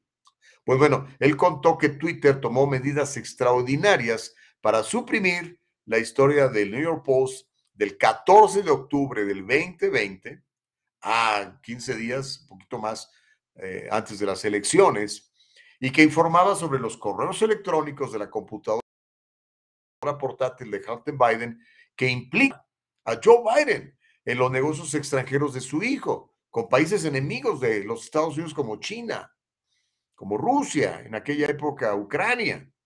La compañía de redes sociales, incluso Twitter, llegó a eliminar enlaces y publicar advertencias de que puede ser inseguro el entrar a ver ese, esa información. Incluso Twitter bloqueó su transmisión por mensaje directo, una herramienta que hasta ahora era reservada para casos extremos por la pornografía infantil. Twitter bloqueó a la entonces secretaria de prensa de la Casa Blanca. ¿Se acuerda de ella? De Kayleigh McNanny. También la borraron de su cuenta por publicar algo sobre esta historia. Y no nomás él, montón, gente, gente, un montón de gente, algunos súper famosos, otros no tanto, pero todos fueron censurados. De lo que se trataba era de enterrar esta noticia lo más rápido posible y no solamente eso, sino de desvirtualizarla y decir que no era más que un invento de los rusos. Taibbi compartió un correo electrónico del miembro del personal de la campaña de reelección de Donald Trump, que se llama Mike Hahn, quien señaló que todo lo que había hecho eh, Kayleigh McEnany, quien era la vocera de la Casa Blanca en la administración Trump, fue citar la historia y los informes de primera mano que habían sido informados por otros medios y que la campaña de Biden ni siquiera había cuestionado. Pero bueno, ¿cómo la ve desde ahí? Esto no se va a detener aquí. Pero mire, aquí tengo ese pequeño video que encontré en YouTube precisamente sobre eh, Elon Musk dando a conocer esta información de que, ¿sabes qué? Voy a dar a conocer como el FBI y eh, se coludió con, con Twitter, con los que manejaban Twitter antes, para censurar todo lo que tuviera que ver con información real, auténtica y verídica de la corrupción, los va en este, en este eh, ordenador, en esta laptop, en esta computadora personal, que se le olvidó a este cuate, que andaba tan pacheco, que lo fue a arreglar y se le olvidó que ahí se quedó, imagínense nada más. Pero en fin, este, eh, tenemos el, el videito, Nicole, sí hay chance de, de verlo, es muy cortito. Sí, aquí lo tenemos. Órale, pues aquí está. Venga. Twitter employees knew what they were doing was effed up, quote unquote. Elon Musk is dropping some Twitter files on their censorship of the Hunter Biden laptop story. Fox Business correspondent Kelly O'Grady is here with the latest. Kelly. Hi, good to see you, Jesse. Yeah, Elon just held everyone's Friday night hostage with these bombshells. So I kind of want to walk you through what's going on here. So journalist Matt Taibbi is painting a very long run up. I think we're at 34 or 35 tweets. It might have changed while we're on the air of how Twitter suppressed the Hunter Biden laptop story. So here's what we know thus far. First, Twitter suppressed the story by removing links, posting warnings that it may be unsafe, and even blocked transmission of it via direct message. We learned from these tweets that that's actually a tool that was reserved for child pornography. Now, this all escalated when Kaylee McEnany had her account locked for sharing it. There was an inquiry made from the Trump social media team that led to a lot of back and forth then between internal teams, Twitter's communications team, and their policy team. I want to bring up this tweet. Uh, it was numbered 21 in Taibbi's saga here because it shows evidence of why Twitter censored the story. Uh, so it says, per checking, the user was bounced by site integrity for violating our hacked materials policy, adding them here for further insights and guidance. Now, it gets confusing because Taibbi is saying that sources share that the government had not confirmed that hack through sources. Um, over the next few tweets, we're learning that Jack Dorsey was not involved and that this really, this decision really came down to Vijaya Gadde. She's the head of legal, now fired from the company by Musk, and others in the company that were also focused on policy. There's a number of screenshots that have been shared, uh, many showing that former head of safety Yoel Roth felt that they had moved too quickly on this and that they haven't gotten, uh, they hadn't found enough evidence that they should have taken motion on this because they didn't really know that it was it was hacked. I want to bring up another tweet. This was tweet number 27 because it really drives that point home. It says, "quote uh, to Ian's point, can we truthfully claim that this is part of the policy as part of our approach to addressing potentially hacked materials? We are limiting visibility of related stories on Twitter while our investigation is ongoing. You know, but clearly they did it anyway. And so, really, what you're seeing in these tweets, Jesse, is this back and forth of some folks at the company saying, hey, we're moving too quickly. We shouldn't be doing this. And other folks saying, you know what? We're doing this we are already deep in. We need to keep going and really focusing on that hacked uh, policy. And so more is coming out right now, um, but it's really this internal strife. All right, Kelly, thank you so much. Hey, Sean Hannity here. Hey. Ahí tienes la información. Ahora dice Homero, obviamente ya la gente está reaccionando, voy a leer sus tweets, digo sus tweets, sus comentarios en el chat. Homero dice, falso, señor Gustavo Vargas uh, que dice summary, pero si le hubieran dado 40 mil millones si quisiera realmente legalizar a, las vacas. No, ¿Por qué va a legalizar a las vacas? No, ahí sí ya, me perdiste, Homero. El señor Chávez dice, sería bueno si Musk comprara US Government, ¿te imaginas? Pues si yo ya creo que ya mucho de US Government está en las manos de, ya sabe quién, ¿no? De los amos del universo, the masters of the universe. Dice Homero, el laptop de Hunter Biden será visto con ojos, el laptop de Gustavo Vargas sea escudriñado en esos negocios que tiene, muchos negocios que no sabemos si son legítimos. Y yo digo, quiero pensar que son legítimos, creo que son legítimos, pero no lo sabemos hasta que no haya una investigación real. Bueno, ¿te imaginas? ¿Qué va a encontrar en, mi, laptop, verdad? Pues sí, va a encontrar un montón de, de negocios, es cierto. Eh, pero sí, sí, son legítimos. Pues, ahí tengo la información de muchos de ustedes. Incluso muchos de ustedes son, son clientes míos y me hacen el favor de vernos en el diálogo libre.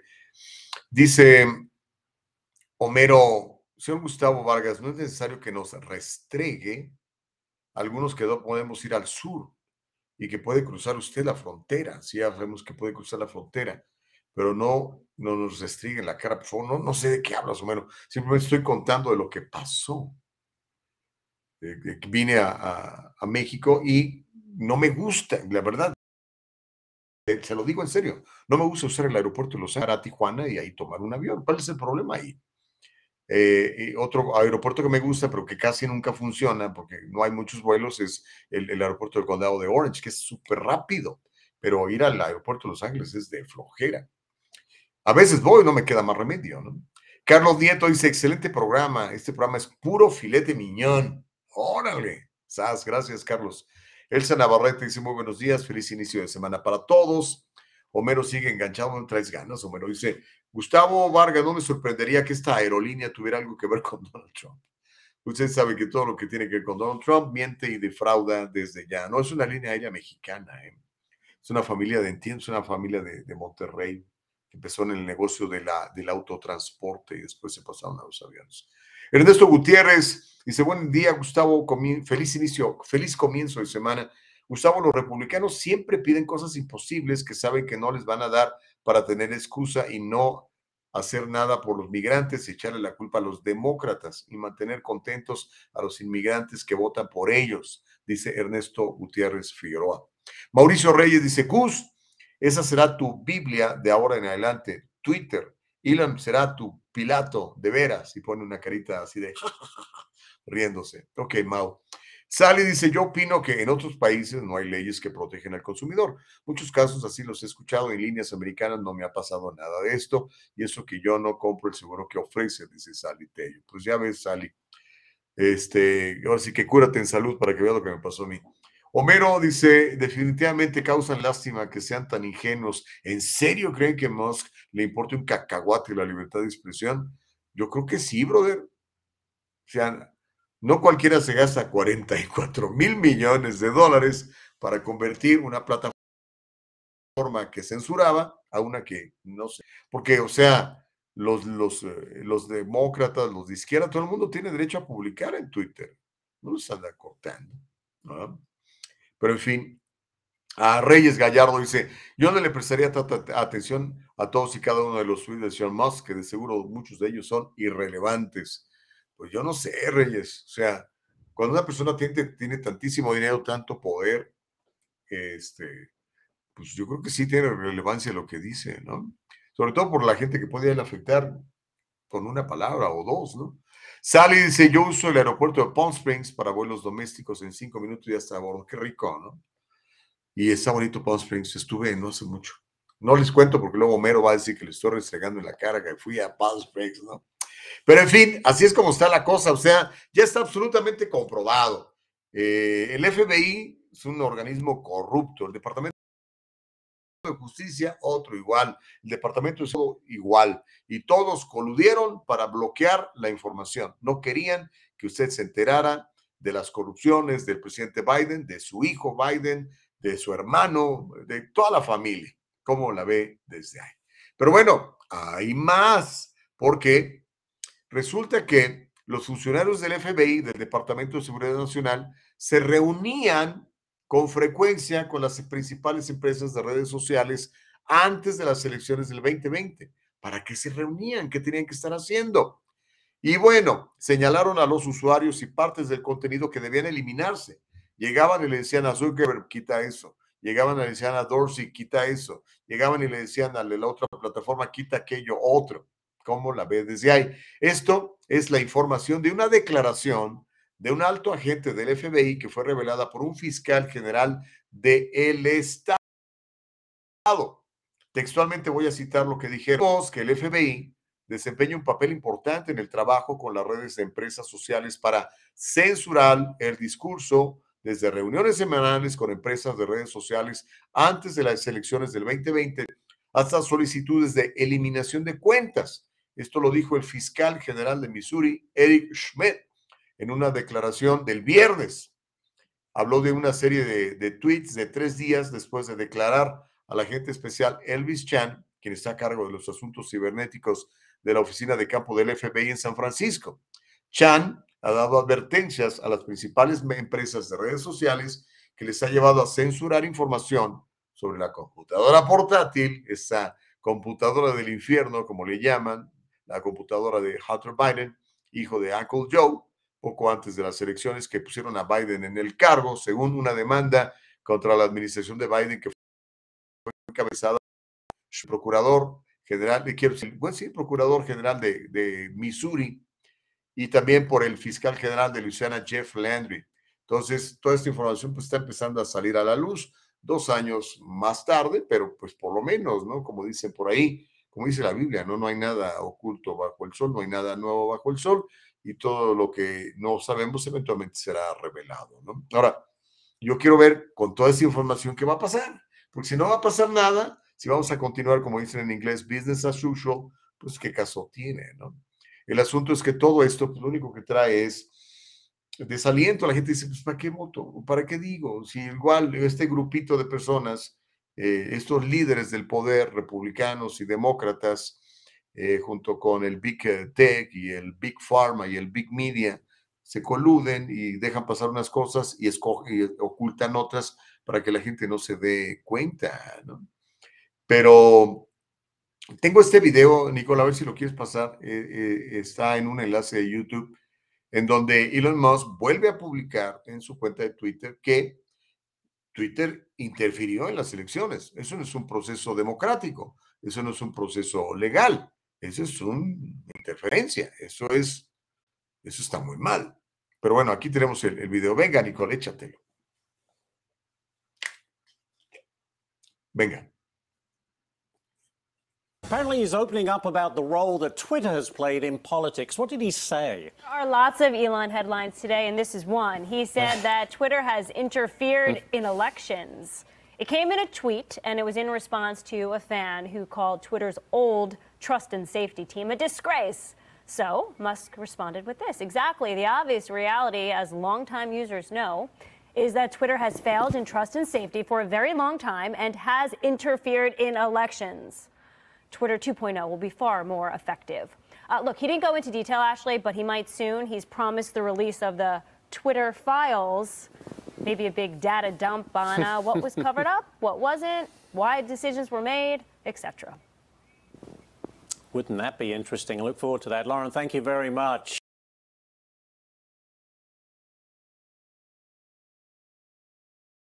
cortito, cortito, cortito.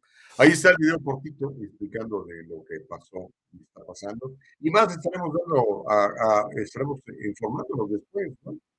Pero bueno, aquí se va a calentar más el chocolate. Porque Trump habría sugerido la terminación de la Constitución. En serio. Trump habría sugerido la terminación de la Constitución. Lo puso en su social. Vamos a hacer una pausa y cuando regresemos vamos a platicar de eso, de Trump. Aproveche, usted que lo odia, aproveche y vamos a, a comentar y a escuchar. Y yo sí nos va a dar tiempo, mi querida Nicole, lo cual me pone muy contento.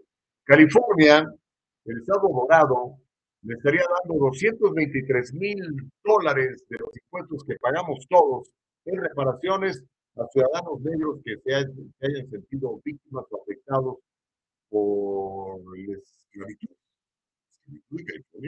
Bueno, le voy a platicar de eso, le voy a contar cómo el gobernador de Texas está desplegando vehículos blindados en la frontera para tratar de contener lo que él llama la invasión de inmigrantes indocumentados que están entrando en cientos de miles por la frontera sur de los Estados Unidos, particularmente en el estado de Texas. Vamos a hacer la pausa y le entramos duro. Ahora el pueden querida Nicole. Vamos a la pausa, regresamos. No le cambies el diálogo libre.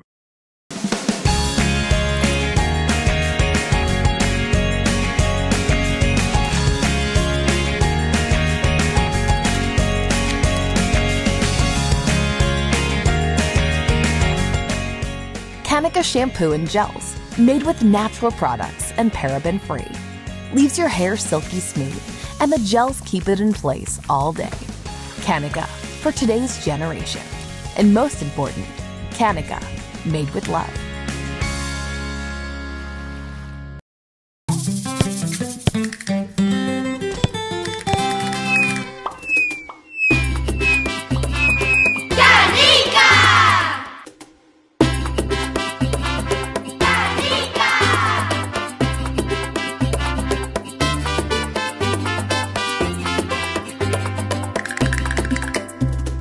El gel de México. Hecho con amor. ¿Le ha pasado esto? Señorita, le quería preguntar acerca de mi caso. Ya de le dije que el abogado está muy ocupado. ¡Ya no más de esto!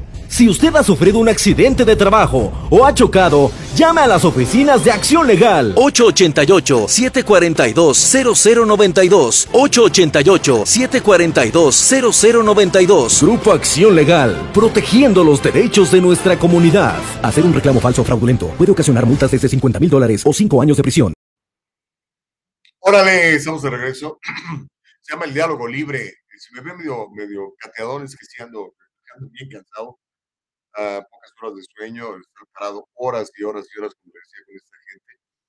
Eh, ya les voy a mandarles una carta, porque pues, no, no, no está bien lo, lo que hacen. Y si uno se queda callado, pues está peor. Pero bueno. Mientras eso sucede, chicuelos, pues, y después vamos a hablar de Trump. Am, dice Homero, es más, ya me enojé, hay represión, que lo sepa el mundo, dice Homero. Pues yo creo que sí hay represión, no en este programa, en otros muchos medios sí hay represión, ¿verdad? No te dejan decir lo que tú piensas. Eh, es cierto. O si lo dicen, hasta te corren, ¿no? Dice, se regocijan y se llenan la boca hablando de los indocumentados, quieren ser aceptados en el grupo terrorista doméstico de Ku y quieren que Donald Trump los vea como su igual, pero lo único que son son pantuflas, arrastrados lamezuelas, dice Homero Escalante. Francisco Ramírez dice, y si tienen pruebas, ¿por qué no denuncian? ¿O es que son puros QAnon paranoicos? No, Pues ya las, las- las pruebas están ahí, hermanito querido. Ahí están. A la, ahora sí que para el que las quiera ver, eh, mi recomendación, entra a Twitter y ve todo lo que está publicando, no nada más. De hecho, acaba de anunciar, acaba de mandar otro tweet a- ayer en la tarde, noche, en donde Elon Musk prometió averiguar, investigar si Twitter también interfirió en las elecciones de Brasil, en donde dicen que Bolsonaro perdió ante un ex convicto. Imagínense. Eh, no, este, híjole, yo no quisiera estar en los zapatos de, de Elon Musk. ¿no? ¿Cuánta gente lo quiere matar? ¿no? Estoy seguro. ¿no? No le vaya a pasar como a los estos eh, millonarios de las criptomonedas que están apareciendo muertos así nada más. De repente se enferman o no sé qué onda, ¿no? Pero en fin, Francisco Ramírez dice, me parece perfecto que el FBI tire cuentas que suman información falsa o paranoica, como eso de que los demócratas comen niños o los actores son pedófilos, pero sin pruebas. Francisco, hay pruebas ya. El otro día le platiqué, hay, un director de cine, se pida Singer, que sigue dirigiendo y es un pedófilo con, confeso. Y como él hay otros muchos, pero espero que pronto todos estos este, pues, vayan a la cárcel donde pertenecen, mi querido Francisco Ramírez. No, eso ya, eso dejó de ser teoría de la conspiración hace rato, ¿eh? Yo también pensaba como tú, dices, ay, ese", pero empiezo a ver y digo, ah, caray, ¿qué onda, no? Este, y mira, lo importante es la verdad, este, Francisco, Homero, todos mis amigos eh, conservadores o libertarios o eh, demócratas o de lo que sea, ¿no? Todos queremos conocer la verdad. No nada más porque es que ganó mi gallo ya voy a defenderlo a capa y espada. No, si hizo fraude estuvo mal y el fraude debe de acabarse. Si es un criminal tiene que ir a la cárcel. Si es un pedófilo tiene que ir a la cárcel. Es más, ojalá y hubiera pena de muerte para los pedófilos, ¿no? Castración, como les hacen en algunos estados, creo, y algunos países. La misma castra- castración química que le están haciendo a estos niños, ¿no? Con el asunto del eh, gender affirmation, por ejemplo, ¿no? Pues, eso es bestial, es salvaje, eso, eso es abuso infantil. Pero bueno, ese es mi punto de vista. Yo le doy la información y a usted decide. Dice Ernesto Gutiérrez, hay muchos más asuntos importantes en el país como la economía, de la cual tanto se quejan los trompistas, pero los candidatos recién electos a la Cámara de Representantes solo se preocupan por la computadora de Hunter. Me pregunto si Hunter no es político, ¿de qué nos sirve que lo investiguen o lo apresen? Dice Ernesto Gutiérrez. Pues yo creo que mucho, brother. Tú no quieres tener un presidente corrupto que se ha enriquecido por hacer negocio con el Partido Comunista Chino, ¿o sí? O nada más porque el otro te cae mal. No, en serio, se los digo en serio, ¿no? Quien sea, si, si Trump es una rata, que se lo han int- intentado demostrar desde el 2015 y no han podido, pues se, se lo coge una rata, ¿no? Si es un pedófilo, que, que, lo, que lo fusilen, en serio. Dice Mauricio, esa laptop ya la clonaron o duplicaron. De veras, no pierdas tiempo en eso. Te van a enseñar la duplicada. Pues no sé, Mau. Vamos a ver. El FBI la tiene desde hace buen rato. Ah, dice Francisco, digo que las pruebas la lleven ante el juez, si no puro bla, bla, bla. Órale. Pues bueno, hable- cambiemos de tema. Hablemos de, de uno de sus personajes favoritos, eh, el 45, Donald Trump. El expresidente Trump sugirió que la terminación de la Constitución de los Estados Unidos podría permitirse en respuesta al informe bomba de que el Partido Demócrata coludió, se amafió con Twitter para suprimir la historia de la computadora de Hunter Biden antes de las elecciones del 2020. Donald Trump hizo su observación a través de su cuenta de Truth Social, el, luego del exhaustivo informe del periodista Matt Taibbi, que le hablé hace ratito, sobre las comunicaciones internas entre Twitter y oficiales del gobierno, oficinas del gobierno como el FBI, como la ve desde ahí.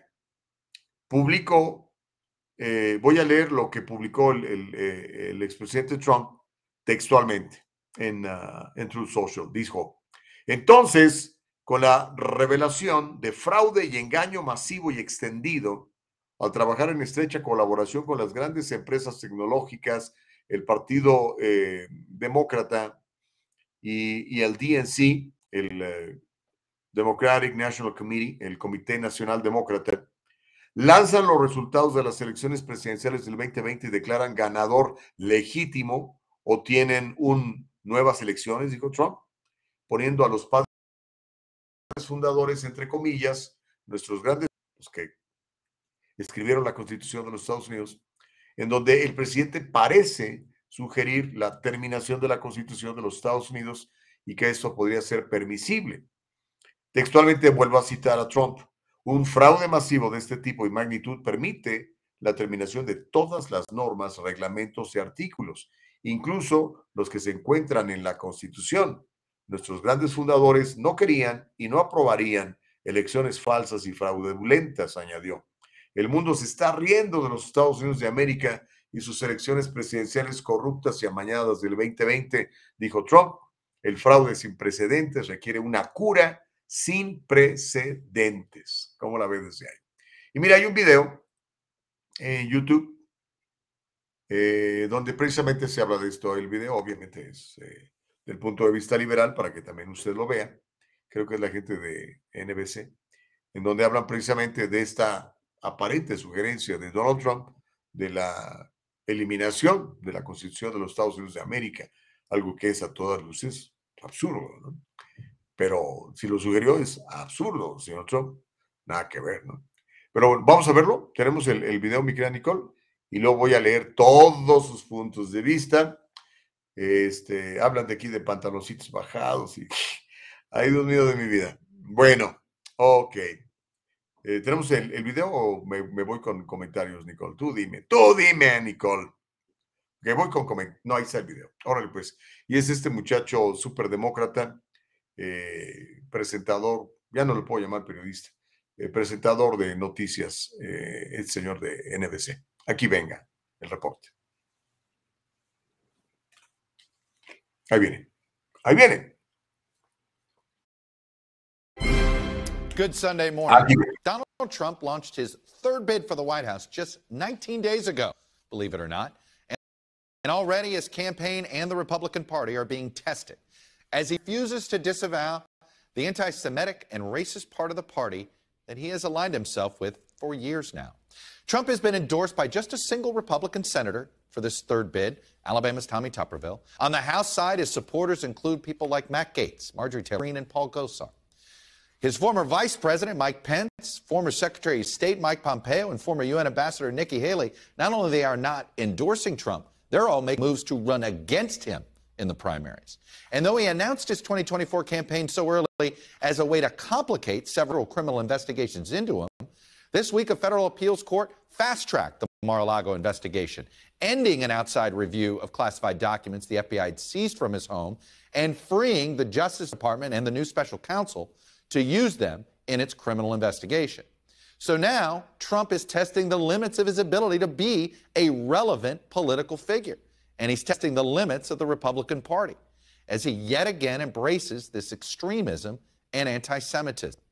After the rapper Ye formerly known as Kanye West, lost lucrative partnerships with Adidas and others because of an anti Semitic tirade, Donald Trump still welcomed him to Mar a Lago for a pre Thanksgiving dinner. And Kanye brought along Nick Fuentes, a prominent white supremacist, Holocaust denier, and anti Semite. Trump has claimed not to know who Fuentes was, but he has not yet disavowed either Fuentes or Ye. Instead, Trump recorded a video expressing solidarity with the mob that attacked the Capitol on January 6th. He did that earlier this week. And then on Saturday, seemingly out of nowhere, called for the suspension of the Constitution as yet another attempt to overturn the 2020 election. Trump has been politically underestimated before with these antics, and in the end, the party has stood by him when he's been their nominee. But the backlash this time is growing. Thanks for watching our YouTube channel. Bueno, ahí veía el punto de vista de la izquierda respecto de Vamos a ver si termina, pero es interesante. Ay, Dios mío, Dios mío. Ok, ahí le va otra. Es que es una, es una, como decía, ¿quién era el comediante? Digo, el, el locutor este que lamentablemente asesinaron, eh, Francisco Stanley, es una razón. Igual aquí. California, el estado dorado, el estado dominado por los demócratas de manera abrumadora, tanto en la Asamblea como en el Senado, por supuesto, todos los puestos de poder desde la Procuraduría, por supuesto, el gobernador, que sigue teniendo que ser extraordinarios. Con el cuento este asunto de que todavía hay una pandemia y la gente está muriendo diario y todo el rollo. De hecho, hay un movimiento en Los Ángeles ahora con la nueva alcaldesa izquierdista que, eh, por la que supuestamente la gente votó eh, y quiere volver a, a imponer los lockdowns, los encierros, ¿no? Pero bueno, mientras eso está sucediendo, California daría 223 mil dólares en reparaciones a los ciudadanos negros. El estado de California podría enfrentar 233 mil dólares en reparaciones por cada residente negro que califique como descendiente de esclavos. Esto según un informe de consultoría que fue preparado por un panel estatal. Como informa el periódico Breitbart News desde el 2020, California está considerando darle dinero, reparaciones, en virtud de una ley firmada ese año por quién más? Su graciosa majestad, el emperador. Aunque California, escuche esto, California ingresó a la Unión Americana en 1850 como un estado libre, más allá de la esclavitud. O sea, ¿qué onda? Pues este panel está considerando pagos para compensarle a los presuntos descendientes de esclavos negros por presuntas prácticas discriminatorias, incluida la discriminación en la vivienda y el encarcelamiento masivo. ¿Se ha dado cuenta usted que de la población, los que más eh, gente en la cárcel tienen son los negros? Y ellos dicen que es porque es negro. Yo digo que es porque eres criminal, ¿verdad? O a lo mejor te falta un buen abogado, ¿verdad? Como a muchos de estos transas, ratas, pedófilos y demás que salen libres porque tienen muy buenos abogados o terminan haciendo arreglos por fuera de la mesa, ¿no? Pero bueno, ese es otro asunto. El equipo de consultores económicos de cinco miembros del grupo de trabajo informó que, según la iniciativa, los residentes negros calificados en California podrían recibir 223.200 dólares por persona. ¿Cómo llegaron a ese número? No lo sé, pero es lo que ellos sugieren. El equipo de consultores del grupo de trabajo calculó su cifra al examinar las brechas de la vivienda y especular la cantidad aproximada de riqueza, de riqueza perdida entre 1933 y 1977. El panel de políticas de viviendas anteriores llegó a esa conclusión. No está claro si la legislatura va a aceptar las propuestas del panel. Espero que no estén igual de locos que esta comisión pagada con sus impuestos y los míos para que examinaran esto gracias a la brillante ideota del actual gobernador de California. Son las reparaciones propuestas por la izquierda en Estados Unidos. Mire, quiero que vea este video. Es un video de un emprendedor y un ex estrella de la National Football League. Se llama Burgers Owens él nos da su opinión y yo creo que es muy valiosa porque pues, además es negro.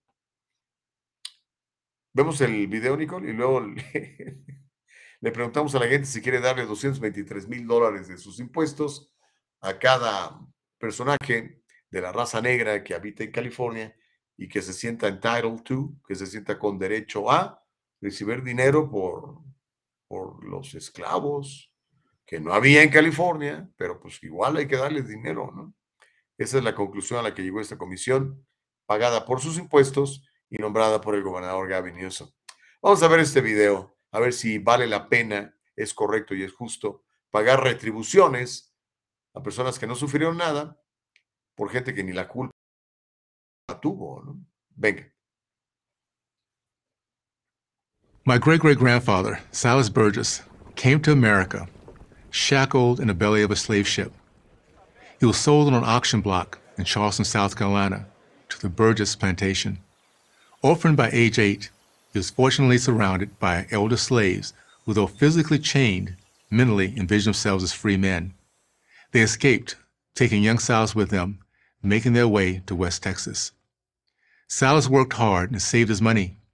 Eventually, he became the owner of 102 acres of farmland, which he cultivated and paid off within two years. I proudly carry the name of my first American ancestor, who, like millions of others drawn or brought to our country, struggled past overwhelming obstacles to live the American dream. Silas founded the first black church, the first black elementary school in this town. He was a Republican, a Christian, and a pillar of his community. He was proud and industrious and taught his children to be the same. Now, because great great grandpa Silas was once a slave, so called progressives want to give me money. Never mind that, like him, I'm an entrepreneur who received an excellent education, built businesses, raised a remarkable family, and unlike most white Americans, earned a Super Bowl ring. Because of work I've never done, stripes I've never had, under whip I've never known, these progressives want to give me money I've never earned. The fact that this money will be forcibly taken from others who also dreamed, worked, and sacrificed for it, I'm told is not my concern, but it is. At the core of the reparations movement is a distorted and demeaning view of blacks and whites. It grants superiority to the white race, treating them as an oppressive people too powerful for black Americans to overcome. It brands blacks as hapless victims, devoid of the ability which every other culture possesses to assimilate and to progress. The reparations movement conveniently forgets the 150 years of legal, social, and economic progress obtained by millions of American minorities it also minimizes the sacrifice of hundreds of thousands of white Americans and a Republican president who gave their lives to eradicate slavery. I think Grandpa Silas would have seen this loss of American lives as payment in full. Every grateful black American, then and now, will feel the same. The reparations movement also reinforces a view of racial relationships that undermines America's Judeo Christian foundation. It defies the ideals of forgiveness and second chances and scorns individual accountability.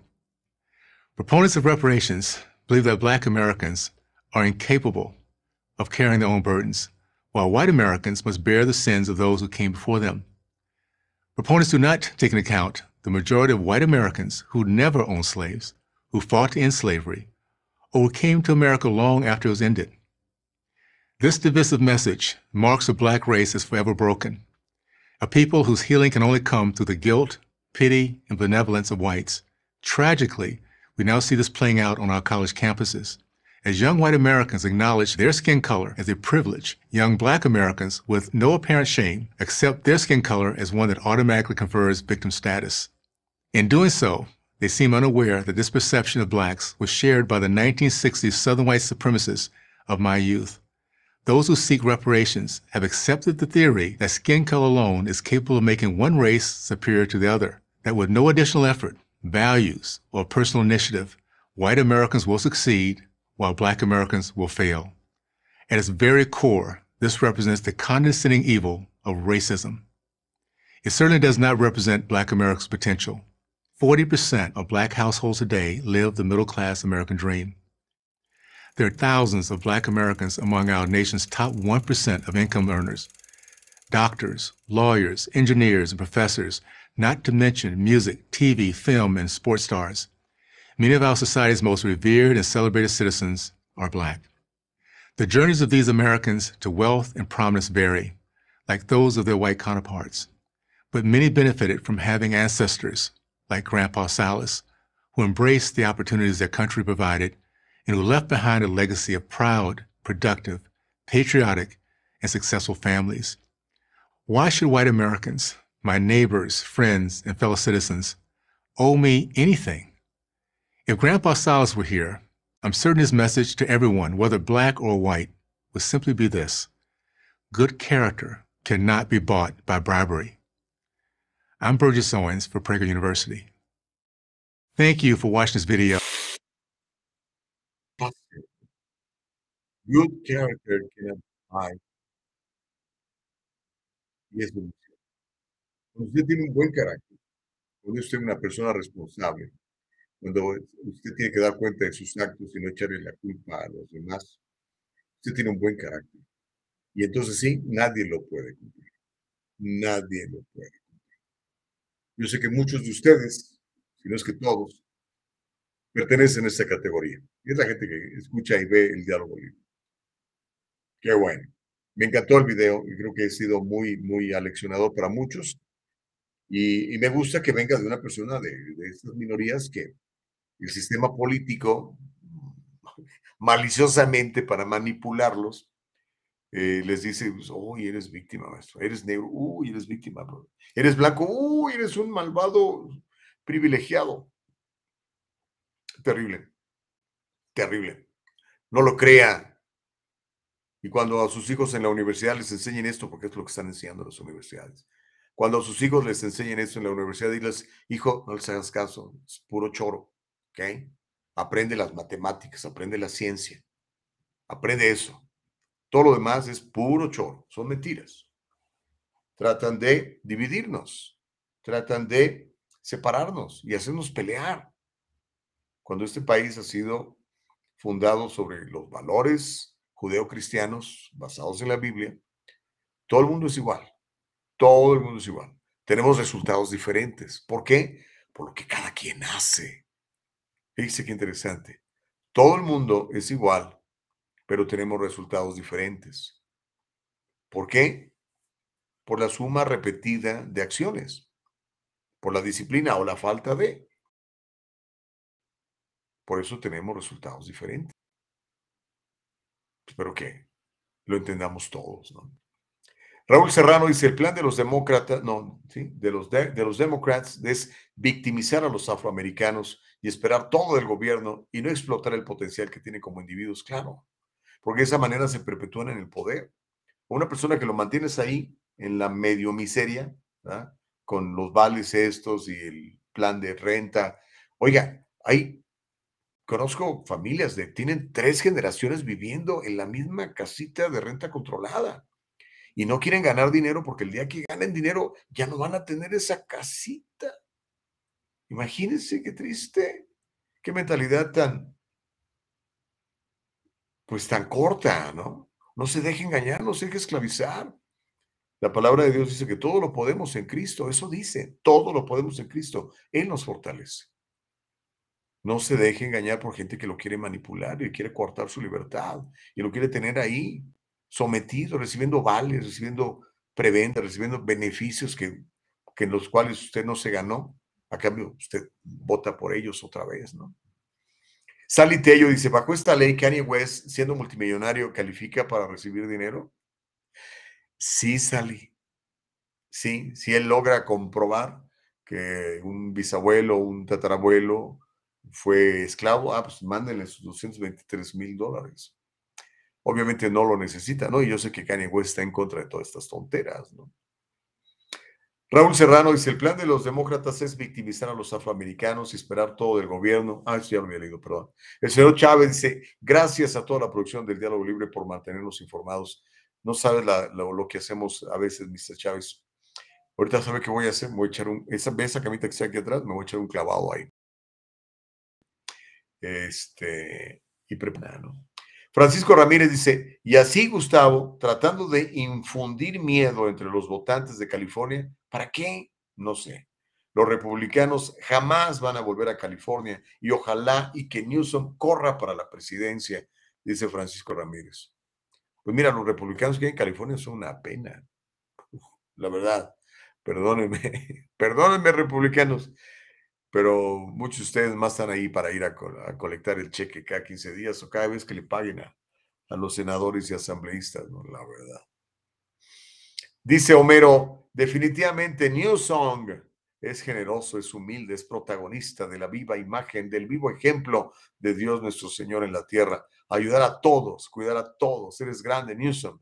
Tu generosidad no tiene límites, por eso eres bendecido con Dios que toca el corazón de los votantes y arrasas en todas las elecciones revueltas a los terroristas domésticos, trompistas, atónicos, pedófilos, etc.